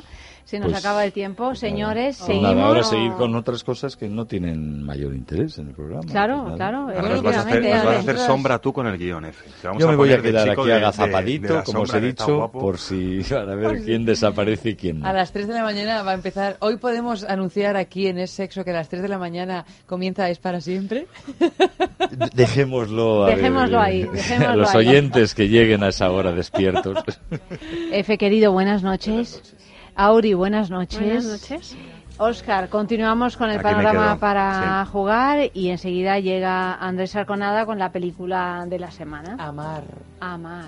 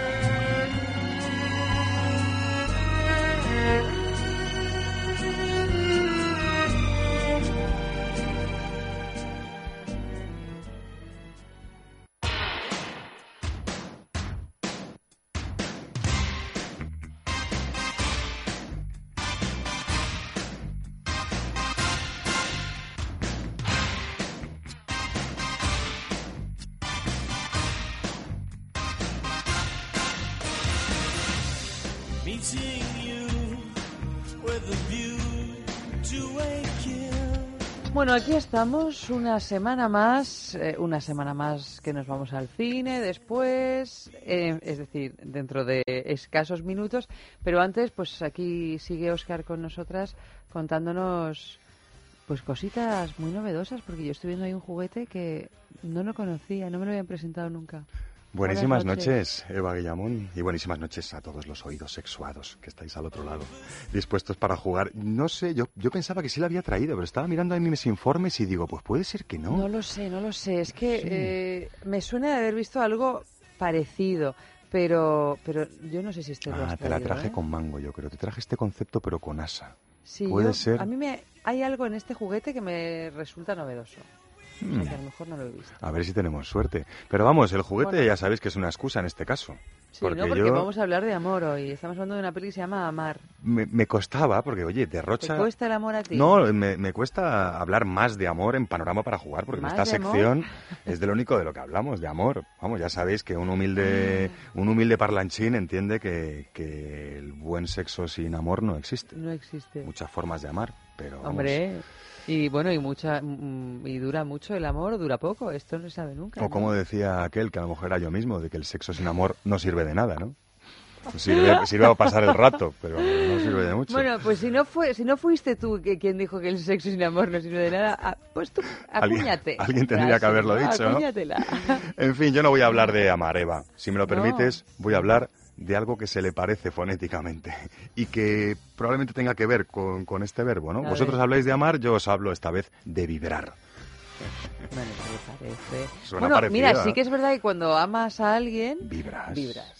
Yo creo que sí, ¿no? Sí, sí. A veces te vibra el pecho, Sí, hasta a veces te vibran las manos. Sí, sí, sí, todo, te vibra. ¿no? sí, la lengua, los ojos, te vibra todo. Yo dejo ese tipo de vibraciones fisiológicas para ustedes Venga. y zapatero a sus zapatos. Me voy al tema de los juguetes. Esta vez, tuyo, di que sí. si os parece, pues ofreciéndoos una serie de claves para aprovechar en pareja. Eso sí, uno pues se puede no, amar a sí, sí ¿no? mismo. Pero está bien, ¿no? Que por lo menos hayas dicho, venga, ya que vamos, Vamos- a, vamos a hablar de vibraciones vamos a hablar de pareja, vibraciones y de la peli amar, pareja, ¿no? por lo menos con alguien, ¿no? Que es más divertido amar a alguien que amarse a sí mismo, por lo menos de manera habitual. Es que oye, lo de la peli esta, que la primera vez que me separo, que vuelvo, digo yo, bueno, ¿y esto cómo lo engancho yo con un juguete? Seguro que los protagonistas de la peli vibraban mogollón. Tiene pinta, ¿eh? Por Tiene lo pinta. tanto, vibraban juntos y separados, pero si os parece, dedicamos esas claves que a veces son más difíciles de comprender, ¿no? Porque uno solo consigo mismo va descubriendo sus mecánicas y sus cosas, pero eso de utilizar el vibrador entre dos personas a veces pues eh, pues Bueno, presenta es- un es poco más, raro, de dudas, ¿no? Un vibrador Sí. de este tipo al menos, porque Sí. de otros otros tipos tal vez otro juguete sexual Ujú. a lo mejor es más común, pero un vibrador de este tipo. Yo os he traído este vibrador porque representa un poco pues eh, la- las cuatro ideitas o las cuatro, las tres, perdón, las tres ideitas que quería daros eh, en el sentido de compartir un juguete, ¿no? Eh, antes que eso sí que quería eh, animaros a que nunca utilicéis un juguete en pareja, sobre todo si lo manipuláis vosotros o vosotras sin haber ensayado unos minutos antes. Los patrones de vibración, los máximos, los mínimos, botón Mira, de yo vibración eso directa, no ¿no? te creas que estoy tan de acuerdo. Bueno, yo lo digo porque, Ya, porque, ya. porque hay muchas veces que hay gente que se lleva unos disgustos y unos sustos Bueno, que, pues que la velada se va, la velada se va al traste. Hombre, esto no sabes que el botón este de la derecha cuando lo pones se va al máximo en martilleo y resulta que estás eh, un poco calentando motores. Pero tú imagínate que hay veces que las cosas surgen así sin que tengas tiempo de amañarlas antes. También puede ser. Entonces, eh, que te- ay, perdón, perdón, no, no, no, o sea, vuelve a tierra, vamos a ver cómo se usa esto.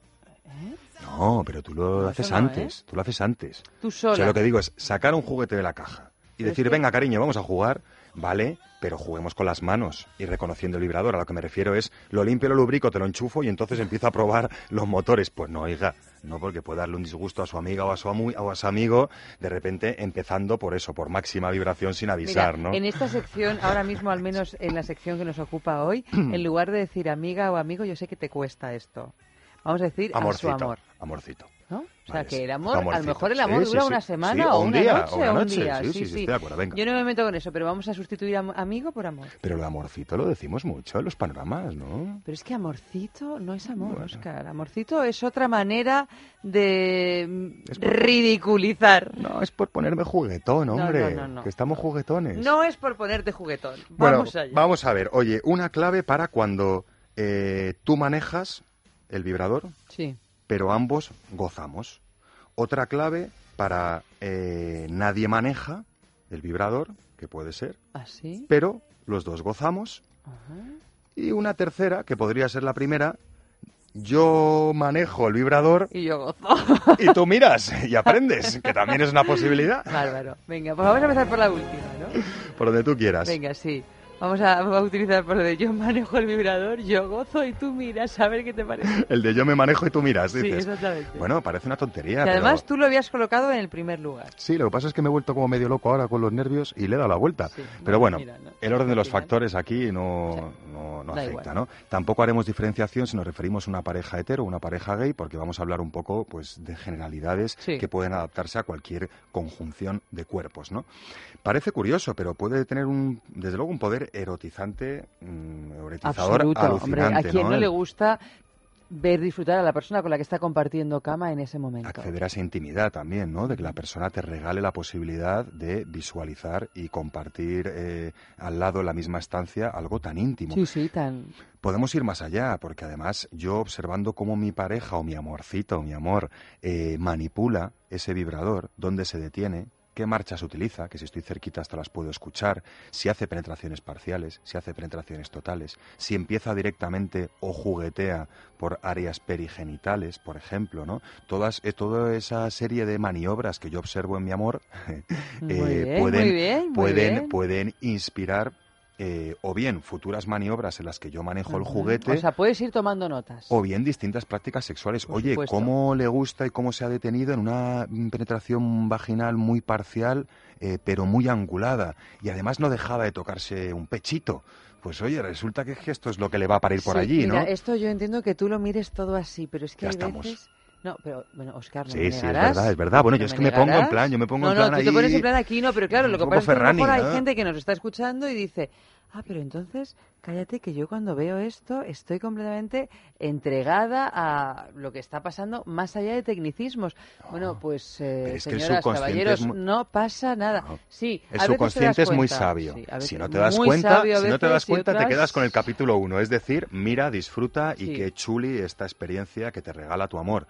Pero yo creo que en cualquiera de esas dinámicas el cerebro inconsciente registrando. va registrando, ¿no? Es como tú mismo. No sé yo si siempre registra, ¿eh? Ah, bueno, si es que siempre hay despistados y despistadas No, por ahí. bueno, te digo porque es que hay veces que no tienes No, que estás muy o sea, por- emocionado, de acuerdo, O porque estás, bueno, estás en este tan- en, un, en un momento tan animal o tan instintivo donde pues te deja de funcionar un hemisferio cerebral. Bueno, pues ¿no? corrijo entonces. Yo, yo me bien, manejo. no, no, está bien, corrijo, pero corrijo. Que, si no está, que si no estás con estos tecnicismos y con ganas de tomar nota y solo te estás entregando a la devoción de ver a esa persona Dios con la que tienes ganas Sí, de sí, estar, sí. la ves gozando a más no poder, oye, Y luego te pues, puedes tocar tú un poquito también si quieres, sí. Pues, Pero bueno, aquí planteamos, planteamos el abanico A entero y ustedes todo. lo cierran hasta donde quieran. O bien qué gustito nos dejamos llevar, o bien sobre ese gustito, pues sacamos conclusiones también operativas. Ahí sí nos o bien quedamos llevamos punto medio, lápiz ¿no? y boli, oye, no, vamos. sin lápiz y boli, hombre. Solo piel. Esto es como los profes buenos que te decían, no apuntes, tú entiende, ¿no? Pues Claro. oye, usted entienda y ya veremos lo que ocurre. De todas maneras, oye, si no entendemos, no os preocupéis.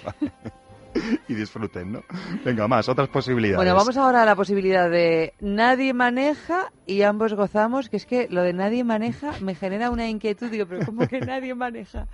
Pero Es- nadie de esta dimensión. Ah, nadie, nadie maneja, como si dijéramos, de forma... eh, Aquí se preguntaría uno quién maneja mi barca.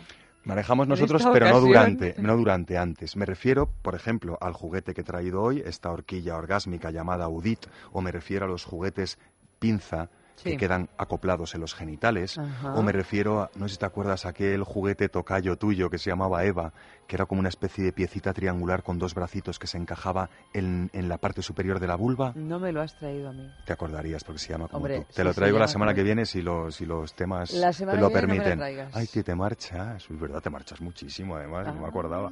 Bueno, vale, pues me lo guardo para la siguiente. En fin, me refiero a esos juguetes en los que tú te acoplas, esos vibradores, ¿no? Estamos hablando de amar, Sí, vibrar. sí. Esos vibradores que tú acoplas en una u otra parte de los genitales femeninos o masculinos, dependiendo del modelo, los pones a vibrar y te lanzas, en este caso, a distintas aventuras coitales o, o, o podríamos decir, si existiera ya rizando el rizo, pericoitales, ¿no? Parecidas al coito. Eh, en la horquilla genital es una especie de letra U que se coloca, se monta sobre el pene, Ajá. orientada de distintas maneras, ofrece distintas afectaciones al cuerpo en el que el pene entra. Bien eh, da un refuerzo de vibración en el clítoris, bien el refuerzo recae sobre todo en los labios, bien en el perineo.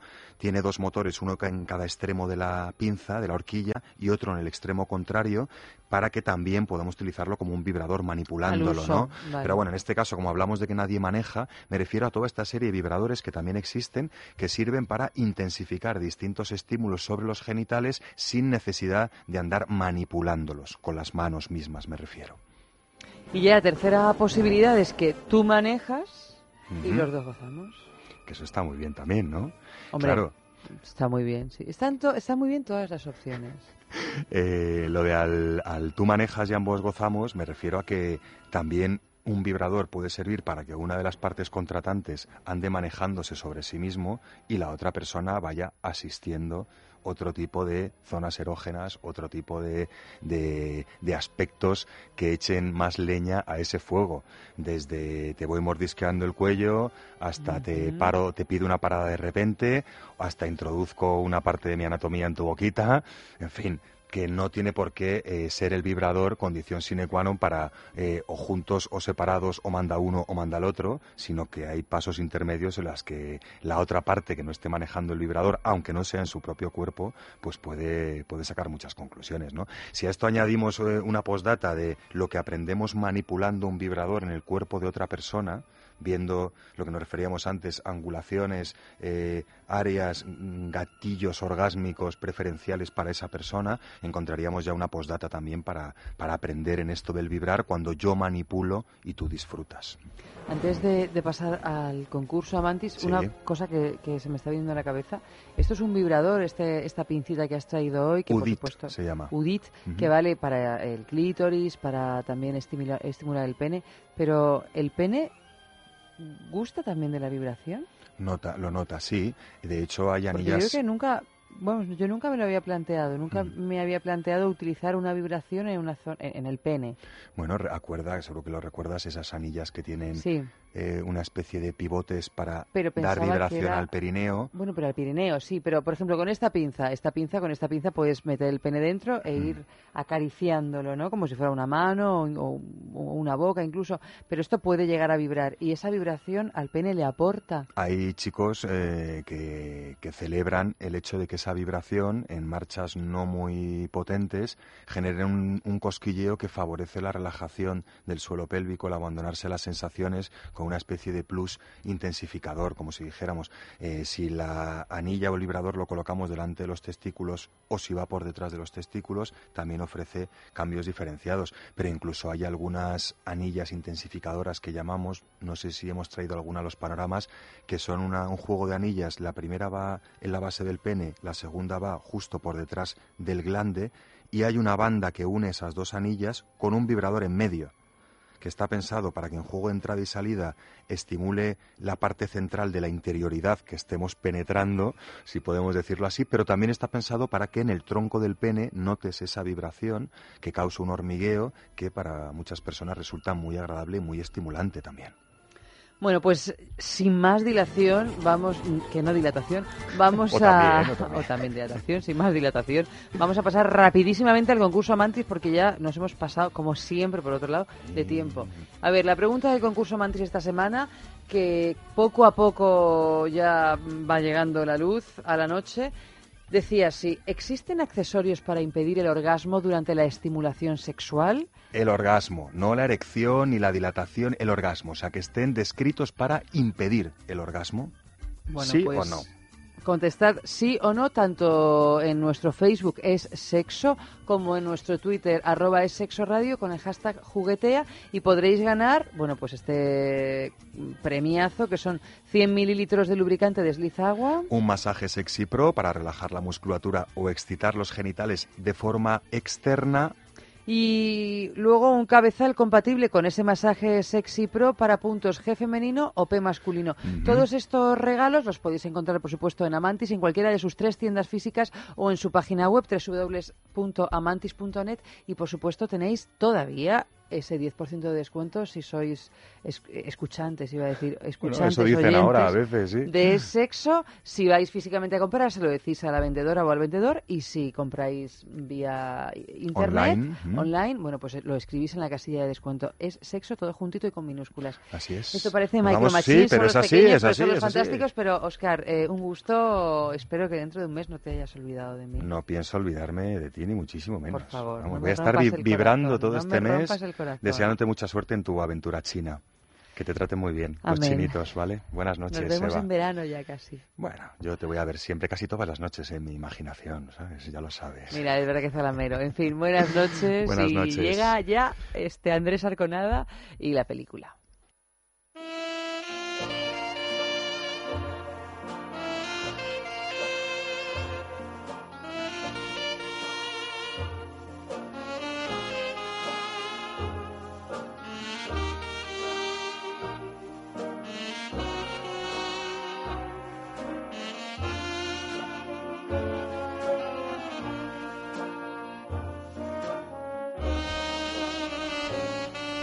Y claro, como ha cambiado el tiempo, esto es una situación meripopinesca. O sea, Andrés Arconada, buenas noches. Muy buenas. Es un poco como Mary Poppins, que sabéis que cambiaba de casa Hombre, según bueno, cambiaba como el Mary viento. Poppins o como un hombre de bien que cuando hace frío se pone. Nos ha venido sin camisa, Eva. Nos ha venido sin camisa. Es No, que, oye, yo te digo que yo ¿eh? ayer me cogí frío, ¿eh? Ya. Pero fíjate, eh, si yo mañana me voy a Palencia y por la noche pues, está mirando en el teléfono, que es, es mi guía de- del tiempo, pone que va a hacer dos grados bajo cero. Es que hay un vientecito frío, frío, ¿eh? Claro, pero allí viene del norte, Frío, con claro. lo cual... eh, Bueno, anoche hacía mucho frío. Sí. Aquí en Madrid. E íbamos así como con una chaqueta más gruesa de lo habitual, de lo que venía siendo lo habitual. Y yo me morí de frío y esta mañana me he despertado. Y ahora cuando salgamos nos va a dar otro Ya, ya. Sí, pero yo hoy voy con abrigo. Ya, eso es Ya hemos cosa. venido con la bufandita, Hombre, muy, muy hemos venido como debemos. Sí, sí, sí. Es más, debemos. pásame ese chal, Andrés. Fíjate lo que te digo. ¿Me puedes Sí. pasar ese chal? Ponte el chal. es muy bonito que El esta chal, semana- El chal es este. Este, este, este es el chal Este de esta pañuelito. semana. Este pañuelito, pues me Pero ha es muy gustado, bonito, Me ¿eh? ha gustado. Además, Eva me ha dicho que era bonito, entonces ya me lo pongo. No, es que me parece Porque muy ha bonito, pasado muy el, bonito. el filtro, el filtro de Eva Bueno, eso que te fías tú mucho. Eh, Yo sí. Cuando te da la gana. No, no, yo soy muy segura con el tema de la ropa, porque como tengo No, tan pero mal bueno, gusto, tú, pues de un tiempo a esta parte, para alegría de todos, has cambiado tu de- estilo. de colorín. Y tú, no, no, Gracias pero a Elia verdad. Rodríguez. No, no, a Gracias a Elia. la tele. Pero de verdad, no, pero que lo digo de verdad, entre el corte de pelo, entre la alegría esta de vivir cromática que te ha entrado, hemos salido Bueno. del negro y el gris, que nos has alegrado la vista Claro, a todos. Porque alguien le ha dicho, mira, es que en televisión el blanco y negro hace tiempo que ya no se emite, se emite en color y Tú entonces fíjate qué cosa. ¿no? eso hace que como tiene que cambiar de ropa, pues oye, eh, se vaya actualizando con los colores. Pero y además también, es que es- tú no te notas mucho más luminosa, más joven, No. más... ¿Tú no? ¿Los notas? Yo sí, pero ella no. Ah, bueno, tú te lo debes de notar. Vamos, yo no me lo creía que no te lo notes, vamos. ¿Tú desde que te has cortado el pelo no te notas que tienes otra luz? No. Pues no, la verdad. Ah, pero no, bueno, pero ¿no si te lo ves más apañada vosotros, tú? ¿No te yo me, me noto estupenda y, y- y- vamos, Pues, hombre, muy eso. cómoda, ¿no? Quiero decir que es me es cómoda. O sea, esa es la, No, no, sí, sí, la pues te cosa, pasa, te pero... pasa. Te digo yo que te pasa. Que sí, pero que ella no se da cuenta. Bueno, eh, Amar. Es Amar, la película... ¿Qué título tan bonito? Me gusta a mí. El título es... eh, Sí, lo que pasa es que a mí me, me parecía ayer cuando íbamos a bueno a, a- a mirar a ver qué podíamos colgar en Facebook, claro, pones Amar y tienes 254 Sí, claro. entradas de películas y dices, Sí, sí, sí, sí, sí. pero cuando ves la película yo me he quedado muy sorprendida, ¿eh? No sé, debe de ser el momento en el que estoy viendo algo, pero me ha, ¿no? Es una película, película inter- interesante, modo desde gusano luego. que sí. se va metiendo dentro poco a poco. Sí, Mm. sí. Bueno, es una película dirigida por Esteban Crespo, interpretada por María Pedraza, jovencísima actriz que ahora nos contarás porque no la tengo muy ubicada. Es bueno, en realidad prima. no tengo Sí. ubicados a nadie. Pero es que son actores, yo creo que Todos quitando él, que él había hecho algo. Paul Sí. Monen, él es Paul Monen. Paul Bonet, sí. Natalia Tena, Antonio Valero, Gustavo Salmerón, que es un clásico de nuestro cine. Natalia Tena es la de Juego de Tronos, sí, ¿verdad? Y bueno, la de ahí la ten- película de la pero- que hablamos aquí, Sí, 10.000 10.000 kilómetros. kilómetros. Exacto, pero bueno, esos son actores ya de otra generación. Es la historia de Laura y Carlos, que se aman como si cada día fuera el último, y quizá esa intensidad del primer amor es la que les separará un año después. Ópera prima de Esteban Crespo, director de siete cortometrajes y con más de 200 premios a sus espaldas, entre los que destacan el Goya a mejor cortometraje y la nominación al Oscar en 2014 por Aquel no era yo. Vamos a escuchar un corte. Joder, ¿qué hacéis? Tranquilita que ya salimos. Somos tres para mear, guapa. Pesada. Tía, que lo estás haciendo como el culo, déjame a mí, anda. Le he dicho a Alex que Susana está por él y que había venido con la intención de tirárselo. Tía, Susana te va a matar. Tenía que hacer algo con esta situación. No pueden ser más pagos estos dos, ¿verdad? Estás como una cabra. ¿Qué estáis haciendo? ¡Que me veo coño! Oye, de verdad, tranquila. Pesada. Está, estamos escuchando de fondo la música de la, de la película, que es también eh, muy, muy bonita. Y bueno, pues eh, sorprendente, sí, sorprendente. Unos actores así jóvenes, muy, Muy interesantes. Muy bien dirigidos, ¿eh? Yo creo Sí. que hay una mano del director. Claro, sobre todo ella. o sea, Sobre ella todo ella, sí. A mí me recuerda mucho, lo acuerdo que os lo decía la semana pasada cuando hablábamos del estreno de la peli, me recuerda mucho a María Valverde en Sí, sus tiempos jóvenes. Porque es una mujer pequeñita, muy elegante, ¿no? Ese Muy... rostro, además, y tal. Mm. Esta chica es un modelo, eh, es una chica, es una modelo. Eh, y Esteban la descubrió un día, eh, le gustó, la hizo una prueba y, y evidentemente la, eligió. Eh, necesitaba actores un poquito más mayores de lo que representan en, en la película, por razones obvias y por secuencias concretas, pero bueno, dan perfectamente la edad que tiene, que uno tenga 18 y, y ella tenga 16 para 17, que es de lo que cuenta la historia. Yo creo que la historia, aunque luego lo diremos en Sabías que, es la historia de un amor tóxico, fundamentalmente, que puede ocurrir en una primera una primera vez un amor apasionado, un Y una amor segunda y una y tercera. una tercera, pero vamos, sobre todo en una primera vez en la que se renuncia a todo, en la que no hay futuro, en la que todo es en presente y tal, y, y que, se, eh, que es posible gracias a que el personaje de ella es un personaje aislado, es una, persona, una niña que viene de un pueblo con unas amistades, con una serie de gente que se va a encontrar sola en una, en una ciudad, se va a fijar en este chico y va em- va a emprender esa historia de amor que, que no tiene límites. Pero ¿qué pasa? Evidentemente es una chica joven, empieza a conocer a, a otras gentes, sobre todo a un grupo de amigas. Estas amigas le van a llevar a otros lugares, a otros tiempos, y él es muy pesado. eh, de alguna forma es muy pesado porque es muy obsesivo. Y a partir de, de ahí ella va a empezar a un desenganche emocional, cosa que él agrava todo, eh, absolutamente todo lo contrario. Aparte que la madre de ella la tiene ahí machacada porque ella cometió el error también de enamorarse muy joven, de tenerla muy joven y lo que no quiere es que caiga en el mismo error que ella, que se dé un tiempo. Nadie dice que rompa con ella, pero que se dé un tiempo. Lo que pasa que luego no vamos a contar mucho, pero pues ella se desilusiona con la madre porque la madre tampoco es sincera del todo ¿no? Con sus principios. Y a partir de ahí se, se inicia otra historia, como la historia de los padres. A mí me parece muy, muy interesante la reacción de ambas familias, que son todas muy normales en ese sentido y que pueden ocurrir. Es una historia que puede ocurrir en cualquier momento. Sí, es perfectamente ocurre, creíble. hecho, es yo creo que ocurre creíble. constantemente. A mí lo que no me ha pasado es lo que me sucede en otras películas que tratan temas relacionados con la, con la adolescencia y que además hemos traído aquí algunas de ellas y que me parecen siempre absolutamente aterradoras. O sea, me parece que están mostrando una parte que, que sin duda existe, pero que no es eh, lo único que hacen, dicen o no es la única manera de vivir de los adolescentes, ¿no? Siempre me, me parece que son películas que, bueno, que están como hechas para aterrar a los padres, ¿no? Básicamente decir, mira, esto, esto, es- estos son todos los horrores que hacen, que los harán, pero bueno, será una, será una parte. Esta película, sin embargo, me parece que, a- que abraza un, un abanico así de gentes de esas edades que me los creo, o sea, Y me creo y de inquietudes también, por supuesto, o sea, que no son solo unos adolescentes que están metidos en una discoteca eh, te- mm, manteniendo encuentros esporádicos en los baños o metiéndose cocaína, no como, es como también aquella que hablamos francesa, Van Gang. Sí, Van ¿no? Gang, o sea que no es solo eso. Hay Que eso, también. por supuesto, que también lo hay, que forma parte quizá de esa edad y de esa generación o de varias generaciones ya, pero bueno, hay toda otra parte que es mucho más sensible, que es mucho más profunda y que realmente demuestra la tremenda dificultad de estar vivos, ¿no? Y de ser tan jóvenes y, No, e inexpertos. Y, y de intentar amar sin límites, ¿no?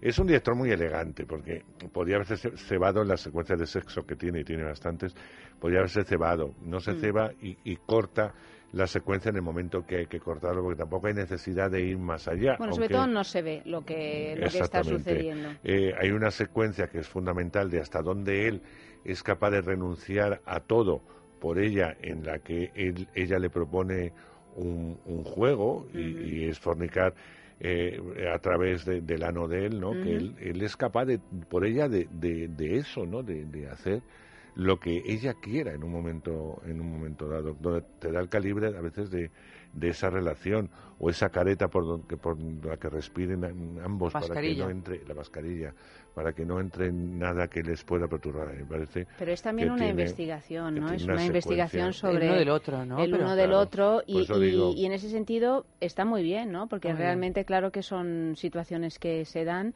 y que se dan a todas las edades y bueno, en esas edades además con el ingrediente de la inexperiencia que puede ser una bomba, ¿no? Y yo creo que también hay un punto lo que tú decías que él está tan centrado en ella porque él es un ser frustrado y que yo también creo que es una cosa que tenemos que tener en cuenta al analizar este tipo de situaciones cuando no tienes ningún otro incentivo, toda tu energía y todo tu deseo lo vuelcas en otra persona. Entonces, claro, cualquier grieta que se genera en esa relación es como un acantilado por el que puedes caer y, y despeñarte, ¿no? Entonces él, que tiene ese punto medio artístico que a ella tanto le seduce, ¿no? Esta cosa de la bohemia y tal, pero que no, que está haciendo cosas que no le gustan, que no, no tiene otro norte que no sea ella, ¿no? Y creo que eso también, cuando Claro. analizamos este tipo de relaciones, tanto en adolescentes, por supuesto, como en gente ya más adulta, también muchas veces esas relaciones que tú llamabas tóxicas tienen que ver con que no tienes otro cable a tierra que esa persona. Y Entonces, claro, el momento en que ella empieza a darse cuenta de que la vida también es otra cosa, no es suficiente para él. sobre todo porque no la deja respirar. Y entonces Pero no la deja respirar porque él respira- dice no me interesa un señor así Menos mal, pero porque él respira a través de... Por eso yo creo que hay, hay imágenes que creo que están muy bien metidas. El hecho de las mascarillas y además también eh, el hecho de las mascarillas que se, que se utilizaban tantísimo en, en el accionismo vienés y ese tipo de movimientos performativos tan agresivos, que también es una manera de amar súper agresiva, me parecía que le iba, iba como matizando, ¿no? Como vamos a ir utilizando cosas que la gente ha- se ha servido de ellas, como las mascarillas cuando no puedes respirar o incluso para hacer burrerías, las llamemos o no las llamemos arte, ¿no? Entonces ellos lo utilizan en su vida cotidiana porque quieren estar siempre en ese límite, ¿no? Porque ese límite es lo que en realidad los hace sentir vivos y porque, vamos a ser sinceros, aunque tengamos que desmontar el amor romántico porque es muy peligroso, es que es una cosa muy potente. Si cuando tú te sientes así...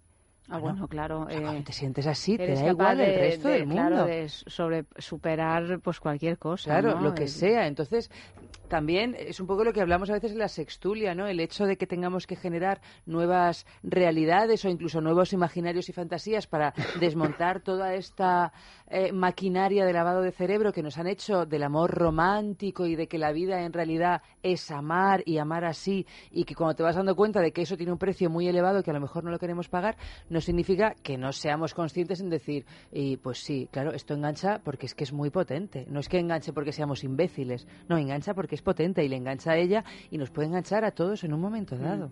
Que muchas veces cuando queremos criticar eso del amor romántico es un mito que no vale para nada.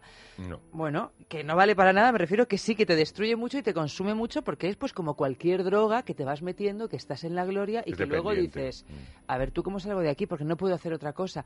Pero que si hay tanta gente a la que se enganche más allá de la maquinaria hollywoodiense, etc., que nos ha estado hipnotizando con esto, es porque te hace sentir inmortal. Mm, Sí, sí, sí, es, es, es, es la fuerza máxima y la debilidad máxima al mismo Claro. tiempo, claro, se está uno moviendo. Claro, pero que sepamos cuál es el enemigo, ¿no? Por lo menos decir, sí, sí, o sea, esto es muy bonito, Pero pero, lo que, lo muy que estamos afilado. hablando aquí, en el momento que el juego se rompe por parte de uno, eh, en este caso por parte de, de ella, eh, claro, la destrucción del otro, que la apuntaba muy bien Eva, es total, porque no, no tiene ningún otro rumbo, no tiene ningún objetivo, entonces se convierte casi en algo violento, en algo, todo lo que es una obsesión es malo, absolutamente es malo. Es, es interesante también el tratamiento tratado que le da el director a la imagen, ¿no? Porque empieza siendo una película luminosa, Ujú. prácticamente casi quemada, ¿no? Con Sí. unos blancos Con y esa unos... primera escena que se están respirando. Sí, que se están respirando el uno al otro en pleno éxtasis así amoroso eh, y poco a poco se va tornando cada vez más oscura, ¿no? Cada vez más oscura hasta, bueno, hasta la oscuridad total, que es el fotográficamente me refiero, Sí, ¿no? sí, que es sí. el, Sí, el recorrido de, de la- de los corazones Claro. y de las almas de, De- estos dos personajes. Sobre todo del personaje de Mm, él, ¿no? Sí, Está un poco sí pero bueno, ella en, en tanto en cuanto metida ahí dentro también, agujero. ¿no? Mm, Dicho esto, a mí me ha interesado mucho la película, ya, he- ya digo que la he visto con, con interés y, y me ha sorprendido, no me esperaba este nivel, me parece que los actores están fantásticos, que la fotografía es mm, muy, muy hermosa, que el guion está bien, pero, tengo un pero, y es que a mí me parece que va de más a menos, es decir, Mm. yo hay un momento Sí, en creo. que la película se convierte en algo reiterativo, dura dos horas, me parece innecesario. Sí, o con sea, hora y media ahí con hora y media habría sido perfecta. O Sí. sea, realmente yo Eso es creo algo que se achacó- adolece un poco de, de primera película, de, de querer No alargar. puedo dejar de contar esto, de verdad no puedo dejar y de contar Sin embargo, esto. Mm. hay mucho innecesario, sobre todo sobre todo en la En segunda, la segunda parte de la película. Se achacó esto en Málaga. En Málaga gustó mucho, la crítica fue buena, apuntaba un poco todo lo que estamos diciendo nosotros, pero de- decían que el pero también era un poco la duración de la película, que a veces no hace falta contar todo, es decir, que Casi igual nunca, que, en realidad. Casi nunca, pero bueno, no, no, pero no. igual Hay que, que las, editar, hay que igual que las editar, hay elipsis montar. sexuales están muy bien contadas, hay elipsis, no, no hace falta ir más allá, no hace falta- bueno, es una opción del director, pero quiero decirte que está muy bien cortado la elipsis para que tú sepas lo que viene a continuación, pues también no estaría mal que cortases eh, algo de, de la de la segunda parte de todas esas esa relación tóxica de ese autobús que no acaba nunca de llegar, de, de esa, todas esas Entre otras cosas que se cosas, hacen muy porque es previsible. Quiero decir que es a peor. partir de un determinado momento, ya sa- que es la mitad de la película, ya sabe uno cómo va a terminar Mm. esto. Pero a mí, eh, insisto, no me parece mal que sea previsible, porque por mm, fortuna o por desgracia, estas historias adolescentes o las de los adultos tienen Son un así. final Bueno, es que, claro, previsible, te lo son así. muy rápido, Claro, ¿no? o sea, tienen un, patrón y ese es, o sea, que me parece bien, pero entonces, precisamente porque ya sabemos el final, no lo alargues en exceso, ¿no? Lo que pasa es que yo creo que una cosa es que sea previsible argumentalmente, porque sabemos que estas historias van a acabar así, y otra cosa es que caiga en lugares comunes. Y yo Mm. creo que cuando decimos que una peli es previsible es porque empieza de lo particular a una cosa mucho más general que ya no nos aporta nada a esa Sí, historia. sí, ¿no? sí. Ya es como, bueno, todas las historias tienen ese patrón, ¿no? Ya, pero es que esa empezó teniendo otro. Es una lástima que en montaje no lo hayan aligerado, Sí, ¿no? sobre que todo seguramente porque, habrían podido porque se habían hacerlo. rodado secuencias, eso sí me lo contó, eh, de toda la historia de la madre, que a mí me resulta también muy interesante, pero para no ensuciar la historia Menos principal... mal que no la ha metido, porque yo en un momento me temía que también iba a meterse la madre eso- en la no, no, historia, su propia cortado, historia. eso está cortado. Está cortado. Hombre, es que si no hacemos una serie, que bien claro. está, ¿no? Pero. Sí, sí. Bueno, es una otro, serie y que te vas es otro completamente formato, de- claro, sí, sí. del- del sí, pero bueno, en una serie eh, caben Claro, eh, claro. diferentes vías de historia, ¿no? Pero no en una película. Por eso digo, así. pero para centrarla más, pero que tampoco es bastante innecesario muchas de las secuencias. Sobre todo alargarlas. La misma, sí, lo mismo, puede contar lo mismo, pero más cortado. sí, sí, sí. Cortadito, se, edita y, ala, y no lo cuenta igual. Pero bueno, Bueno. es una opción. Eh, eh, eh, sí. Eso es lo que tenemos y es lo que juzgamos. Lo es, lo es. Y es algo además muy, muy de cine de autor, muy de cine europeo, ¿no? Porque desde luego, para bien o para mal, eh, en, en Estados Unidos tienen muy claro la duración, el ritmo de la cosa Mira, y tal. algunas y cosas, no ¿eh? dejan, me- Luego sí, pero bueno, hablaré en luego. general no dejan que decaiga, ¿no? O sea, que hay un concepto. Yo, el tiempo ajeno es importante. o sea, es algo que hay que respetar. Bueno, de todas ¿no? O sea maneras, que- es que depende, porque yo también estoy pensando en otra película así de un amor, como era La vida de Adele, con esas escenas interminables y esa duración de dos horas y pico, que a mí no me pareció que le sobraran. No, en la vida de él no. Claro. Pero es que en la vida de él, primero no sabías dónde iba a parar eso, aquello. Claro. Es que no lo sabías. Por eso o que sea, no era una todo de una sorpresa duración. permanente. De y luego, hombre, en la vida de él había unas escenas lo suficientemente fuertes y sorprendentes como para que no quisieras que se acabara. Claro. Decía, bueno, explícamelo un poquito Claro. mejor porque me he quedado turulato, ¿no? y esto aquí no pasa eso, ¿no? No, no pasa, claro, por supuesto no pasa, pero que por eso no es solo una cuestión de cuánto duren las cosas, ¿no? También es una cuestión de qué es lo que nos estás contando, qué es lo que quieres contar o necesitas contar para usar dos horas y media. Claro, claro. Es que a lo mejor no todas son, como tú decías, la vida de Adele, ¿no? Sí, sí, sí. Ni lo que el viento se llevó. No, por supuesto.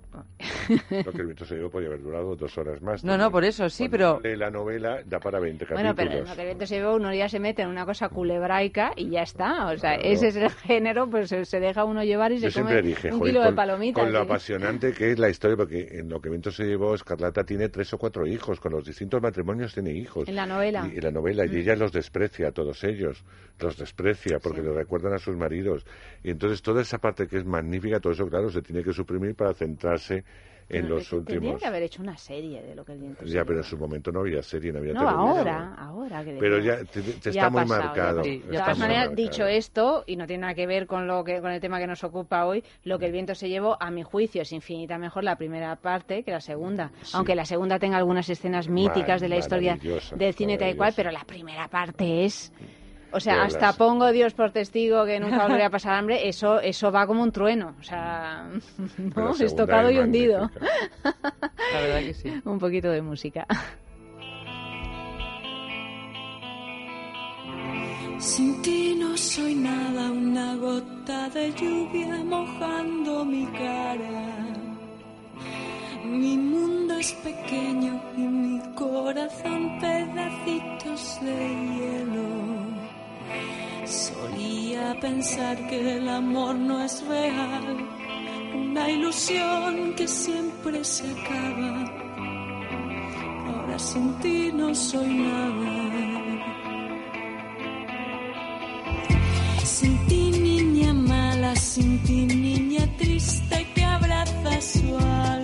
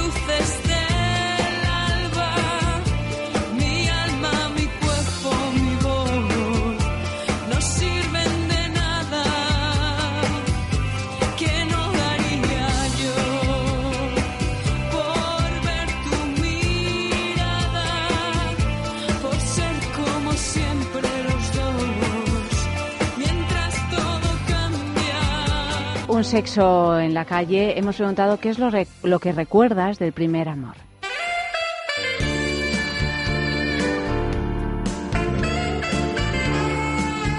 primer amor recuerdo pues una especie de, de nueva obsesión, de algo que me lleva, me gobierna, me conduce, me ocupa el pensamiento, como antes no me ocurría. O desde luego no con una persona, ¿no? Eh, bueno, una pequeña locura. La verdad es que lo que recuerdo del primer amor es infantil y, y porque yo creo que el primer amor lo vivimos de niños, ¿no? Y bueno, era, era una cosa conmovedora, desde luego, agradable y tierna. Creo que hay muchos primeros amores. No hay un primero primerísimo.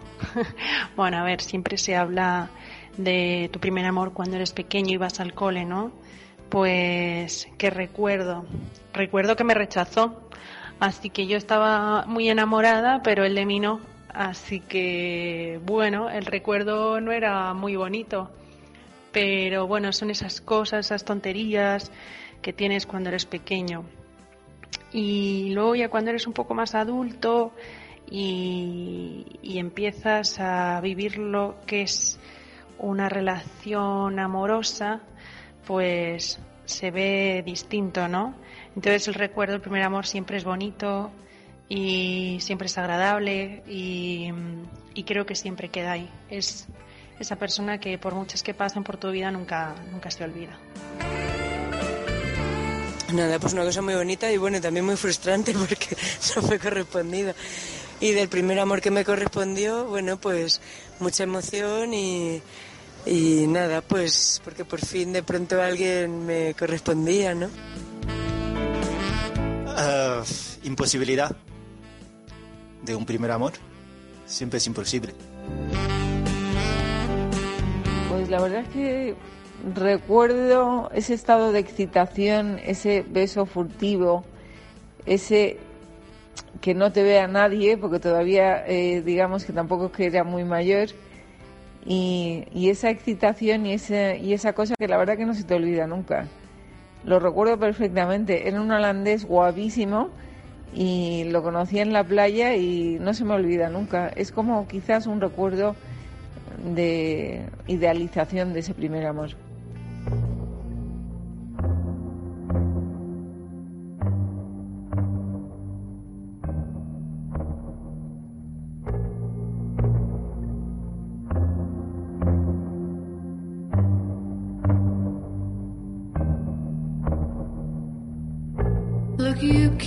With your vintage music coming through satellites while cruising. You're part of the past, but now you're the future. Signals crossing can get confusing. It's enough just to make you feel crazy, crazy, crazy. Sometimes it's enough just to make you feel crazy.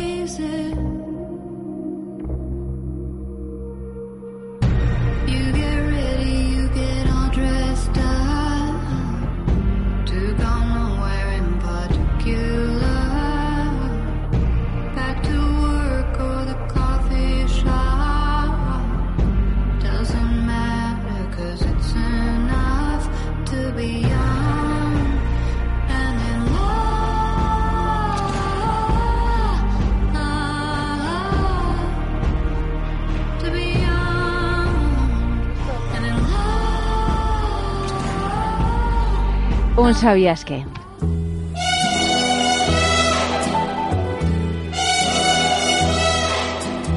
Esteban Crespo, nominado al Oscar por su corto Aquel no era yo, recrea la intensidad errática del amor adolescente en su ópera prima Amar.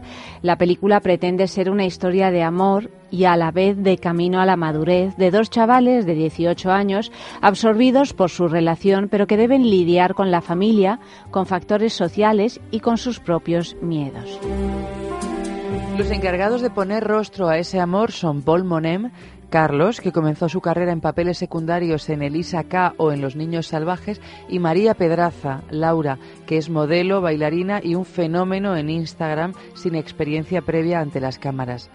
Crespo ha explicado que descubrió a Pedraza cuando estaba documentándose en las redes sociales para conocer las pautas de relación de los adolescentes actuales, ya que el primer guion de la película lo escribió hace 15 años y necesitaba ponerlo al día. De hecho, y ante la dificultad de rodar su primer largo, Crespo ya había llevado un par de tramas de la película a dos cortos. Siempre quise trabajar en una fábrica y amar. Crespo ha admitido, eh, a preguntas de los periodistas, que la relación que ha construido en pantalla tiene un punto tóxico. Esteban Crespo, a sus 45 años, tiene bastante experiencia en Goyas y otros premios recibidos en sus apenas 10 años de carrera como director y guionista de cine. De hecho, su currículum es bastante apabullante, con más de 90 premios nacionales e internacionales, entre los que se cuentan la nominación al mejor corto de ficción en los premios Goya 2010 por Lala, premio del jurado en el Festival Internacional de Cine de Montreal 2011 por Nadie tiene la culpa, premio Goya 2013 a Mejor Cortometraje de Ficción por Aquel no era yo, con el que emprendió la conquista de América en 2014 cuando fue nominado al Oscar al Mejor Cortometraje de Ficción. El director rechaza de lleno que sea una película adolescente y cree que su reflexión y su mirada con un toque melancólico es de adulto. La vas a disfrutar más si has pasado por eso y sabes que no se repite y cambia. El adolescente va a tener una mirada distinta, pero la mirada desde el que lo ha pasado es lo más interesante. Opina Esteban Crespo que no tiene ninguna duda de que todas las generaciones éramos así de estúpidas como las que salen en pantalla. En mi entorno y la gente que he entrevistado, porque con los años los recuerdo, los tergiversas y ves las barbaridades que hiciste, pero también la forma en la que amé. Dice con un tono casi melancólico y reconociendo que ese primer romance nunca funciona, pero gracias a él mejoramos. El lector opina que el sexo tiene impronta dentro de la peli, pero lo que quería era contar todo aquello que tenga que ver con lo irracional del primer amor, con la fuerza arrolladora con la que el sexo se abre. Los personajes femeninos son decisivos, ya que él se crió entre mujeres muy protectoras. Según Crespo, hay dos territorios que el hombre tiene que recorrer hasta llegar a la mujer. El de la infancia, que es de admiración y dependencia respecto a la mujer que protege y domina, y del que de alguna manera se tiene que liberar, y el de la madurez, un lugar complejo en lucha constante con los instintos de territorialidad y depredación.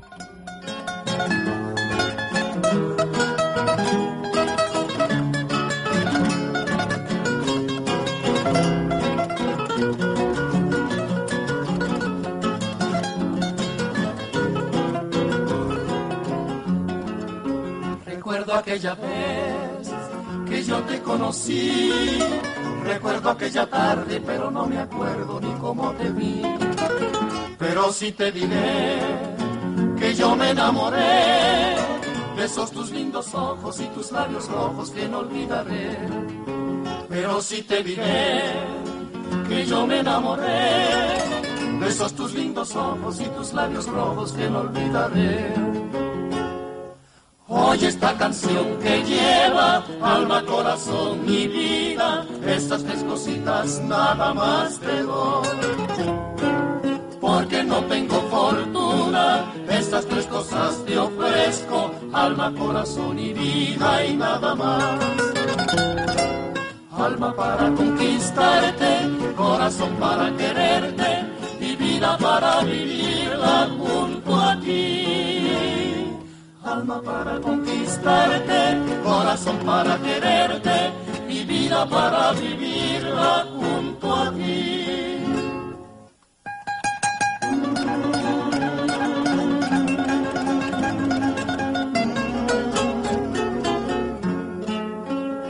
Recuerdo aquella vez, Recuerdo aquella vez que yo te conocí, que yo te conocí. Recuerdo aquella tarde, pero no me acuerdo ni cómo te vi. Pero sí te diré, que yo me enamoré. Otro sexo en la calle. Hemos preguntado si el primer amor deja una huella indeleble o quizás no sea para tanto.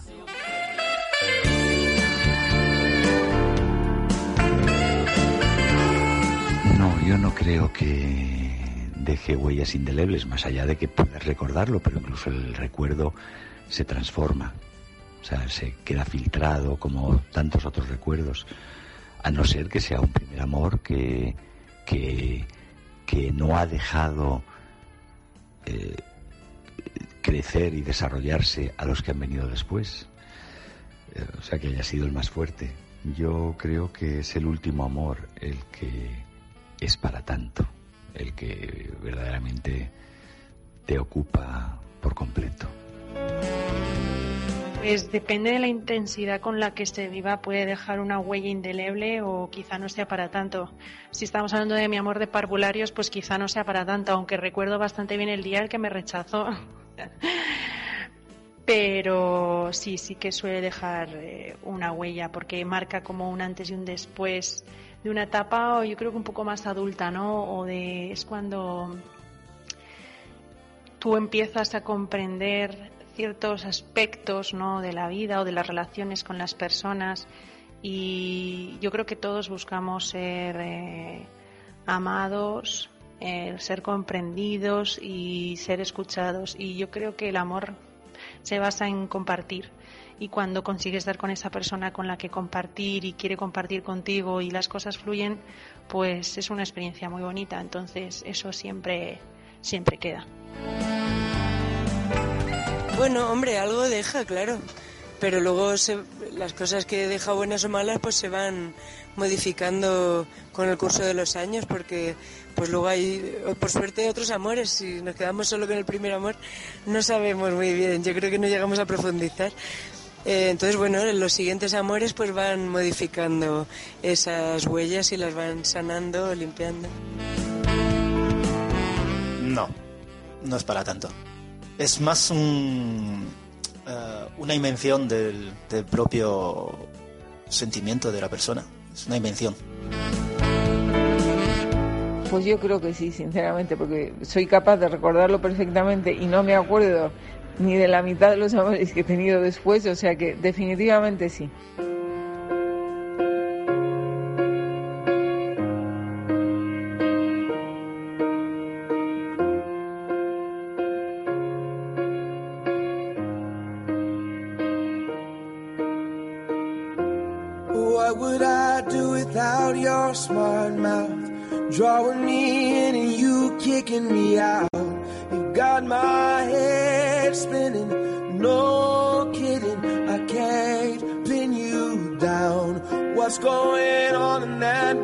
Beautiful mind? I'm on your magical mystery ride.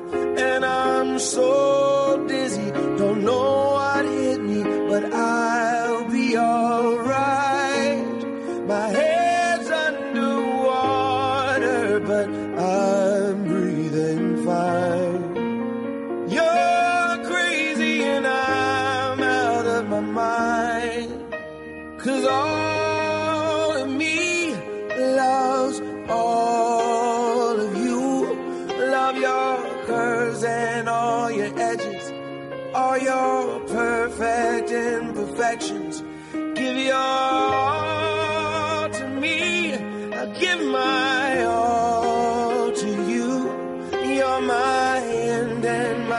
Bueno, eh, ¿tenemos los mensajitos preparados o, o vamos? Bueno, mientras Están preparados, Están, están preparados. preparados. Eh, deciros que el tema de esta noche es eh, Amor.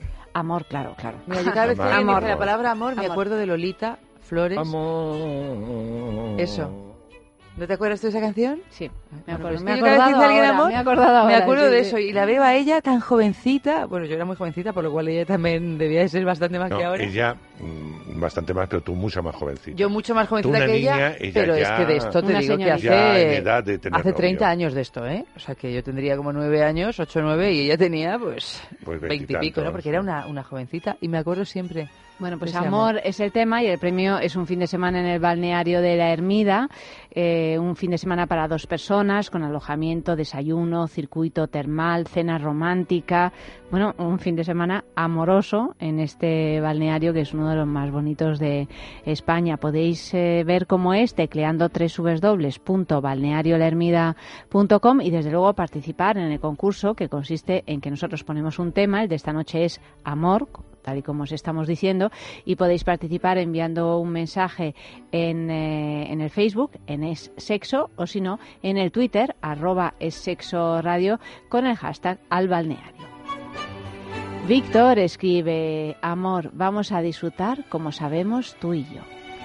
Ana María dice, amor, amorcilla me sabes. ¡Ay, qué cosa tan poco romántica, Ana María! Bueno, depende. Amor, Hay amorcillo, gente que la mira, morcilla Cualquier cosa que tenga que ver con la morcilla no Pero es... Madre mía, que conozco yo a uno y a dos que la morcilla Se- vuelven morcilla y locos. pierden el sentido. Así, Claro, ¿eh? Ay, sí, madre. sí, sí, sí. Bueno, Lourdes, te quiero, mi amor. Un, un evergreen. Dori, amor de una noche de verano. Eugenio, amor, qué bonita palabra. Que puedo susurrarte al oído y decirte gracias, amor. Manuel Belmont, amor cuánto candor, a falta de butanero, reparador de ascensor. Manuel, esta, este pareado tampoco es digno de ti, ¿eh? no es digno de ti. Aquí se, se- se intimidan en cuanto hablas de amor. Si hablas de sexo, muy bien, pero... Mira, repetimos, amor cuánto candor, a falta de butanero, reparador de ascensor. No, hombre, no. Que no. Bueno, oye, pero si le gustan los oficios a, a este amor, pues oye. Y además va con, direct, va con indirecta. Cani, amor es lo que yo te tengo cada noche. Mis oídos ya no saben si esos ruidos son música celestial o relámpagos.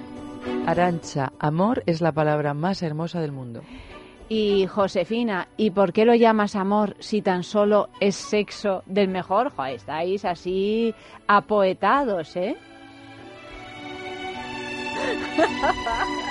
Le he hecho un gesto a Eva privado que ya Está, ha de verdad, está como el protagonista de la película. ¿eh? Está Andrés como el protagonista de la película, está absolutamente obsesionada Algo- con esto. Algo que no pasa, hace caso. algo pasa. No me hace caso, con lo gracioso que es darle al me gusta, hombre, que es que tiene su gracia. No le da el me gusta. En fin, eh, agenda sexual. Agenda sexual y empezamos con la Galería Fernando Pradilla de Madrid, porque hasta el 5 de mayo podéis ver la exposición conjunta de los jóvenes artistas Starkey Brains y Anthony Stark con sus obras Solos y El amor es más frío que la muerte, en la que ambos han centrado su mirada en la representación de lo sexual en el medio pictórico. Y también os recordamos que siempre podréis visitar el Museo de la Erótica de Barcelona, que además ofrece todos los martes hasta el 16 de junio noches de teatro y erotismo a partir de las 21 horas. Y finalmente, en el auditorio del municipio de Torrent, en Valencia, Pareja Abierta, el musical, que es una versión musical de la ya mítica obra de Darío Fo con el mismo nombre, el sábado 29 a las 8 de la tarde con Carmen Conesa y Víctor Ullate Roche. Used to send him off to heaven when she said, You are my sunshine.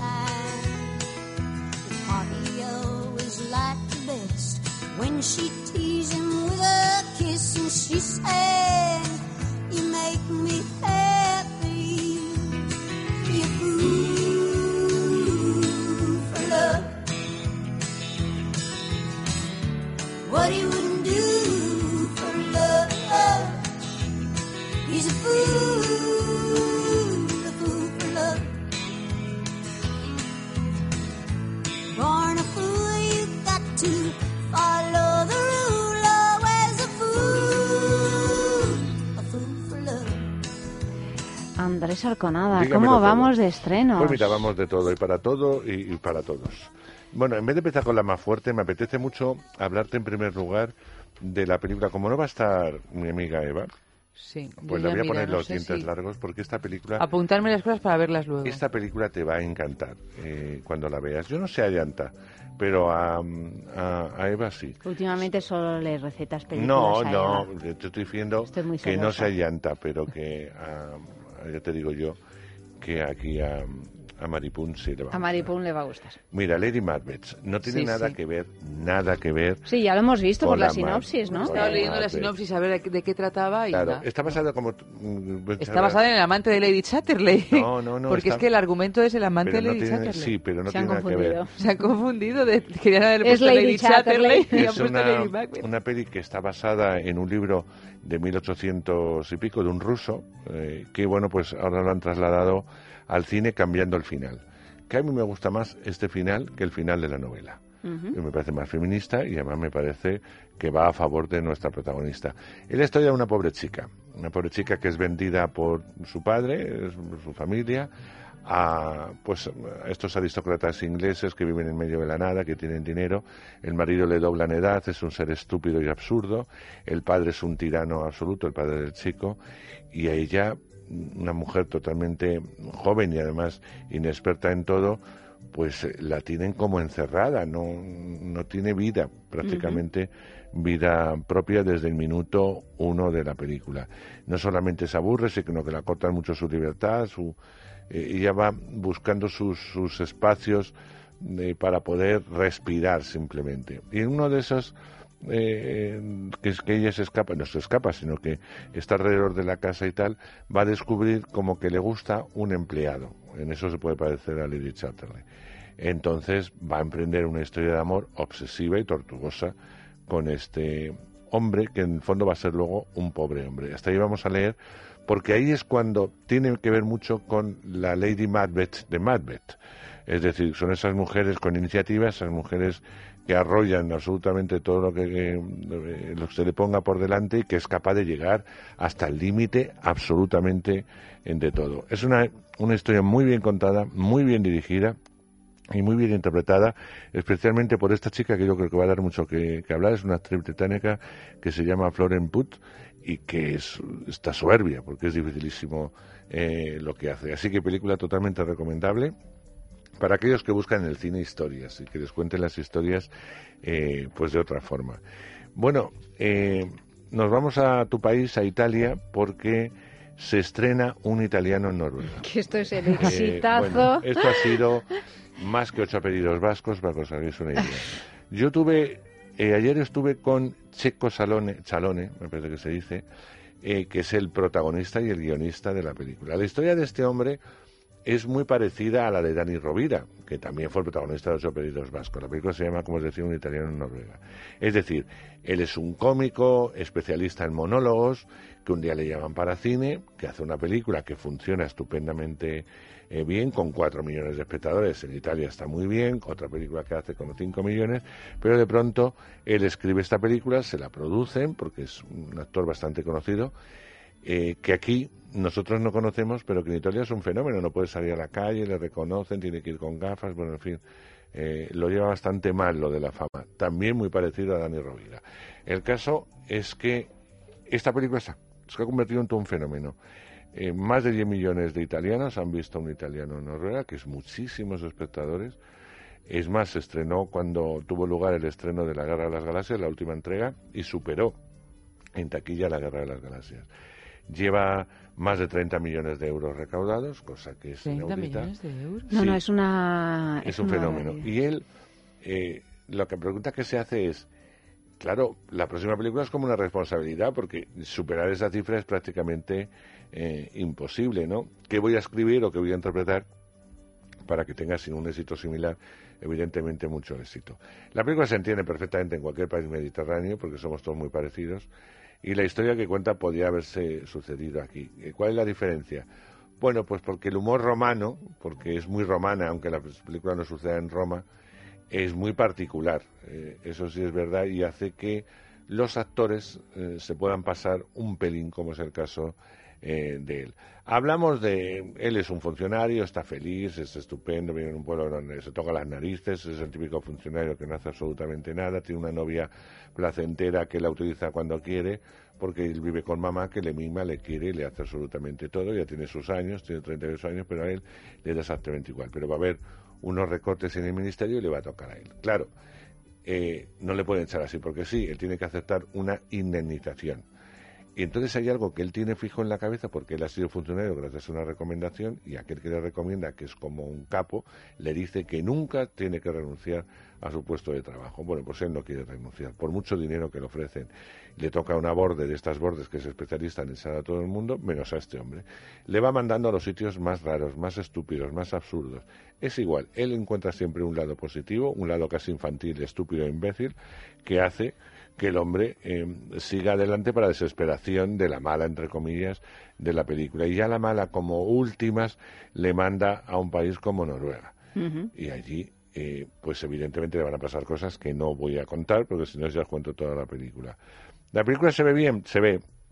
Yo co- en el pase que fui, que éramos compañeros de prensa, te puedo asegurar que había carcajadas por un tubo, con lo cual creo que el público, el público real, se va a reír mucho con esta película y con este actor que nos, que, bueno, pues eh, a lo mejor hay que tener en cuenta a la hora de que a lo mejor sus películas eh, lleguen aquí.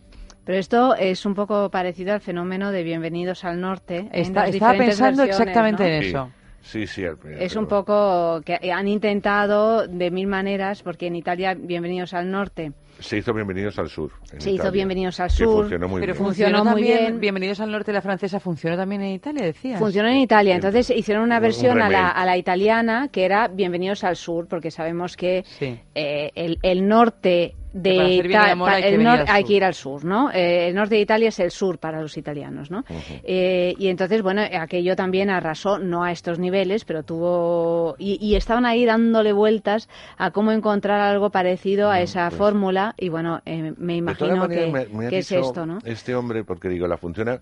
Digo, en Italia la- las comedias, porque claro, yo desconozco mucho porque nos llega muy poquito cine italiano. Digo, las películas eh, que son comedias funcionan mejor que otro tipo de, de, de géneros, digo, porque nos, nos llegan, lo poco que llega de Italia llegan comedias, dice que, que hubo un boom, eh, pero eh, de comedias y que se hicieron tantas que saturaron el mercado y que de alguna forma ahora eh, el espectador italiano está un poco harto de la comedia y le tienes que ofrecer cosas muy muy especiales, si no tampoco es un género eh, que ellos apoyen Sí. grandemente. Tienes razón, en pero, pero tiempo. el espectador italiano que no va al cine.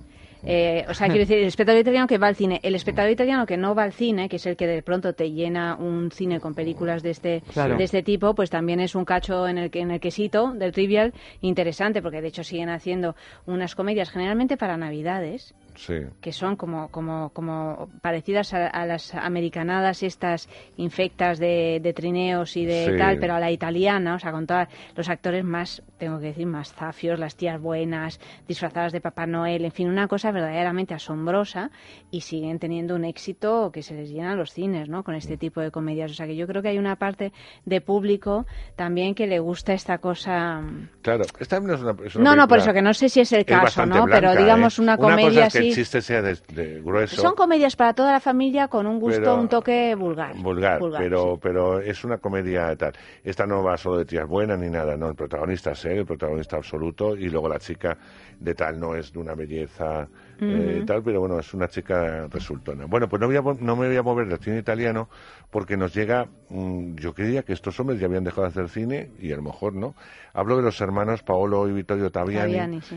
Que, nos llega una película que a mí me gustó mucho, se llama Maravilloso Boccaccio, y que creo que el, el- el mayor, eh, o la mayor virtud de la peli es que no, eh, no es nada zafia, y no es, se aleja del Decamerón totalmente de Pasolini, en que las escenas sexuales eran muy explícitas y tal, porque realmente es eso, es un poco la, la formación de lo que luego fue el Decamerón.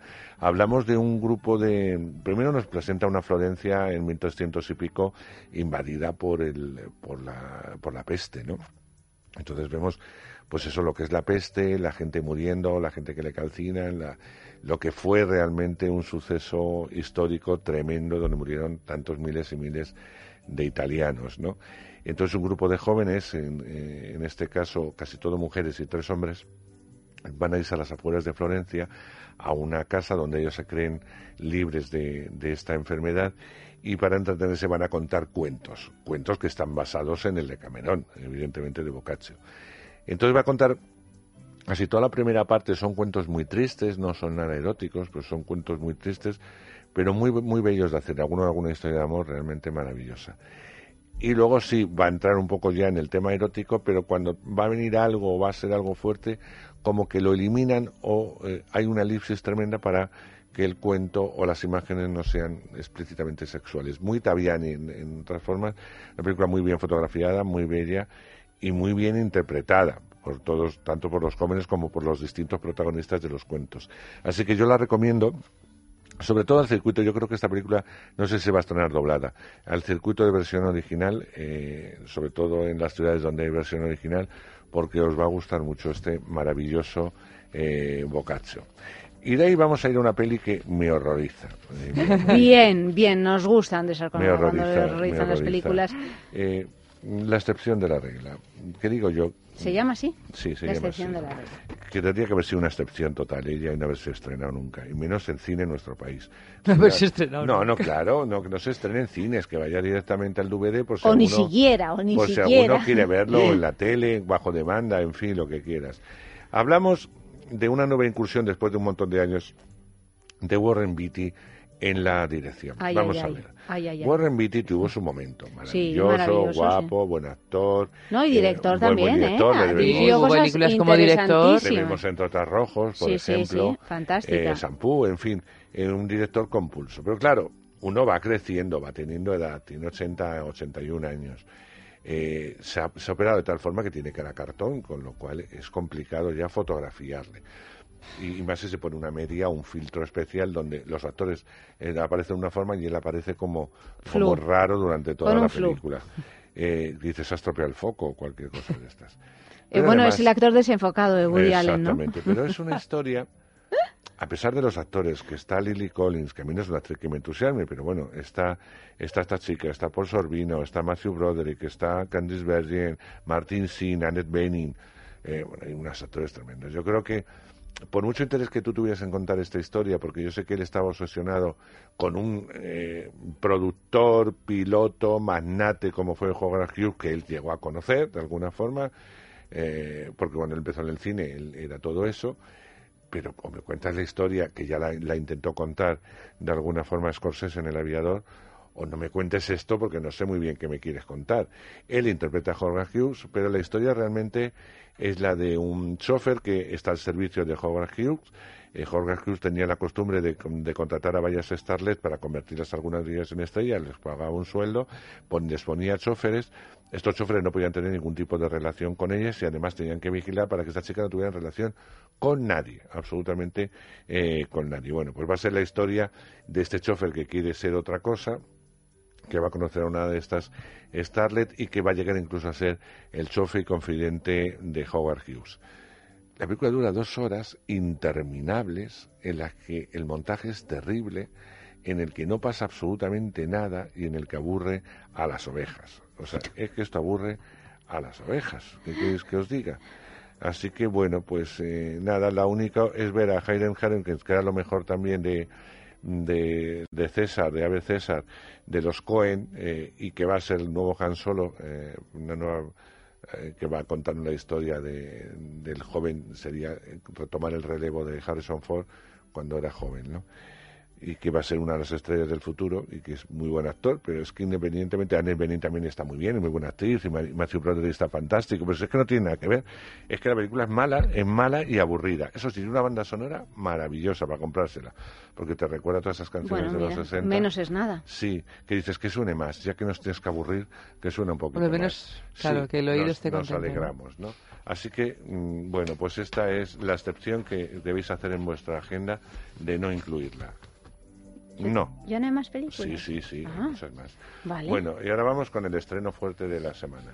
Guardianes de la Galaxia 2. Oh. Esto es el estreno Oh, fuerte. casi Llevo me voy a ver el a estreno de esa Beatty, película, de verdad, llevo oyendo sobre esta película desde hace tres días a todas Hoy horas. años, sí, a todas horas, sí. Bueno, será pelotazo en taquilla, eso está claro. Mira, yo no soy nada aficionado a las películas de superhéroes, ¿no? Las veo porque tengo otras narices que, que- que verlas. Y algunas me entretienen más y otras menos, otras nada.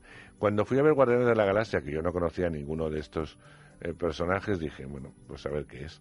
Entonces me encontré con una película muy gamberra, la primera, y muy divertida, en la que una pandilla de diferentes galaxias o planetas pues se unen para luchar contra el mal, etcétera. Y además era eh, una película con mucho humor, donde se reían de sí mismos, donde metían chistes eh, fuertes y donde, por ejemplo, la música era totalmente ochentera una banda sonora realmente excepcional. Bueno, que la vi muy bien, se veía y era graciosa y era original dentro de lo que planteaba eh, pues este Guardianes de la Galaxia. La propia factoría Marvel, junto con Disney, que es su, es su propietaria, nunca pensó que iba a ser el éxito que fue Guardianes de la Galaxia. Fue tal el éxito que evidentemente había que hacer una nueva entrega lo más rapidito posible. Bueno, pues han tardado muy poco, año y pico, en hacer Guardianes de la Galaxia volumen 2, para que complicarse la vida. Entonces lo malo de esta peli y los fans eh, es una cosa que llevan fatal, pero tú puedes ser fan de cualquier cosa, pero no, no vale todo, es decir, todo no te vale. Entonces estoy harto de que los fans, por ejemplo, no te dejen contar nunca los argumentos, porque cuando vas a contar algo me dicen, no quiero oírlo, no quiero oírlo, no quiero oírlo. Bueno, pues si no quieres oírlo, no sé ni para qué ver los trailers, ni ver los avances, ni ver nada. O sea, no quiero oírlo, no quiero oírlo, porque son gente que además no va a ver más que este tipo de cine. Bueno, pues no cuenta nada nuevo. Volvemos al tema de la familia, contamos, o sea, son dos horas y veinte de película donde Perdidas no te en la vida. nada nuevo. Dos horas y veinte menos de dices, vida. Qué estafa, qué estafa. En fin, que bueno, para los fans dará muchísimo dinero allá ellos, eh, con su dinero y sus ganas, pero ser un poco de verdad críticos y ver que no cuenta absolutamente nada. Por cierto, eh, hay que ver todos los rótulos, eh, a los fans, a los demás, si queréis lo vais antes. Eh, porque hay- Pero es que son fans, fans, por lo menos que que verlo, pagan ese hay cinco secuencias Ah. eh, durante la proyección de los rótulos. Hasta el final, justo, justo cuando ya pone rodada en Panavision, no sé cuánto, no sé qué, en eso ya incluso cuando van a Oye, pa- eso me encender la parece luz, una traición hay siempre. una Ay, pero a mí me gusta, porque mira, los que nos quedamos a ver los rótulos... ¿Cómo te puedes sea- quedar a ver los rótulos de Eva, una los película de estas rótulos de una película de esas no 4.000 te quedas a personas? verlas. Oye, pero mira, Las la cosas gente, como son, o mejor- sea, son 10 minutos de rótulos. o Son sea, más de 10 hombre, minutos de rótulos. En fin, una cosa es la película francesa de autor, Dos otra cosa es la guerra de las galaxias. De auténtica bobadilla. Guardianes Bueno. de la Galaxia, volumen 2. La Eh, semana que viene, Lady Macbeth. Ay, ay, ay, sí, sí, sí, Andrés, querido, buenas noches. Buenas noches. Eva Guillamón, que se nos va, se nos va, Ay, bueno, que de vacaciones entre comillas, un se nos va a, a un país muy lejano Me voy a hacer la. China. ¿Te vas a hacer la China? No, pues, no te hagas la China. Las pues- chinas son muy antipáticas. Mira tú si vengo luego con los ojos rasgados. Estos Bueno, dos a ver, que a tengo. a ver qué nos traes de China.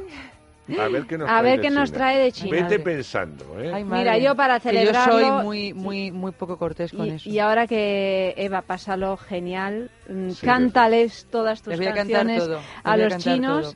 y Todo lo que pueda. Y, y Y además, mira, lo bueno de estar ahí, porque fíjate que es una cosa que nunca hacemos, el tema de la poesía, que, que nosotros cuando de Pel hacemos música y poesía, nunca yo la quiero hacer si no es un país donde se entienda el castellano. Bueno, pues los chinos han dicho que sí, que todo, pero que no lo vais a entender. Que no, que todo, que todo, que todo. Eh, pues todo. Entonces yo voy con una relajación porque digo, si se me olvida un verso, no Ah, se va a claro. enterar nadie. Eh, eh, además, es, es la mejor manera para que no se te olvide un verso, ¿no? Porque No, la- ahora las seguro. artes del teatro son así de, de, de traicioneras, Sí, ¿no? sí, sí, sí. Bueno, Eva, pásalo bien y, y mucha, y mucha suerte. Muchísimas Mucha gracias. mierda. Mucha mierda, Nada, mucha aquí os quedáis. Eh, queridos, Eva se va de vacaciones unas semanitas, pero nosotros volvemos el lunes a partir de las doce y media con más sexo, como siempre, aquí mismo en Es Radio.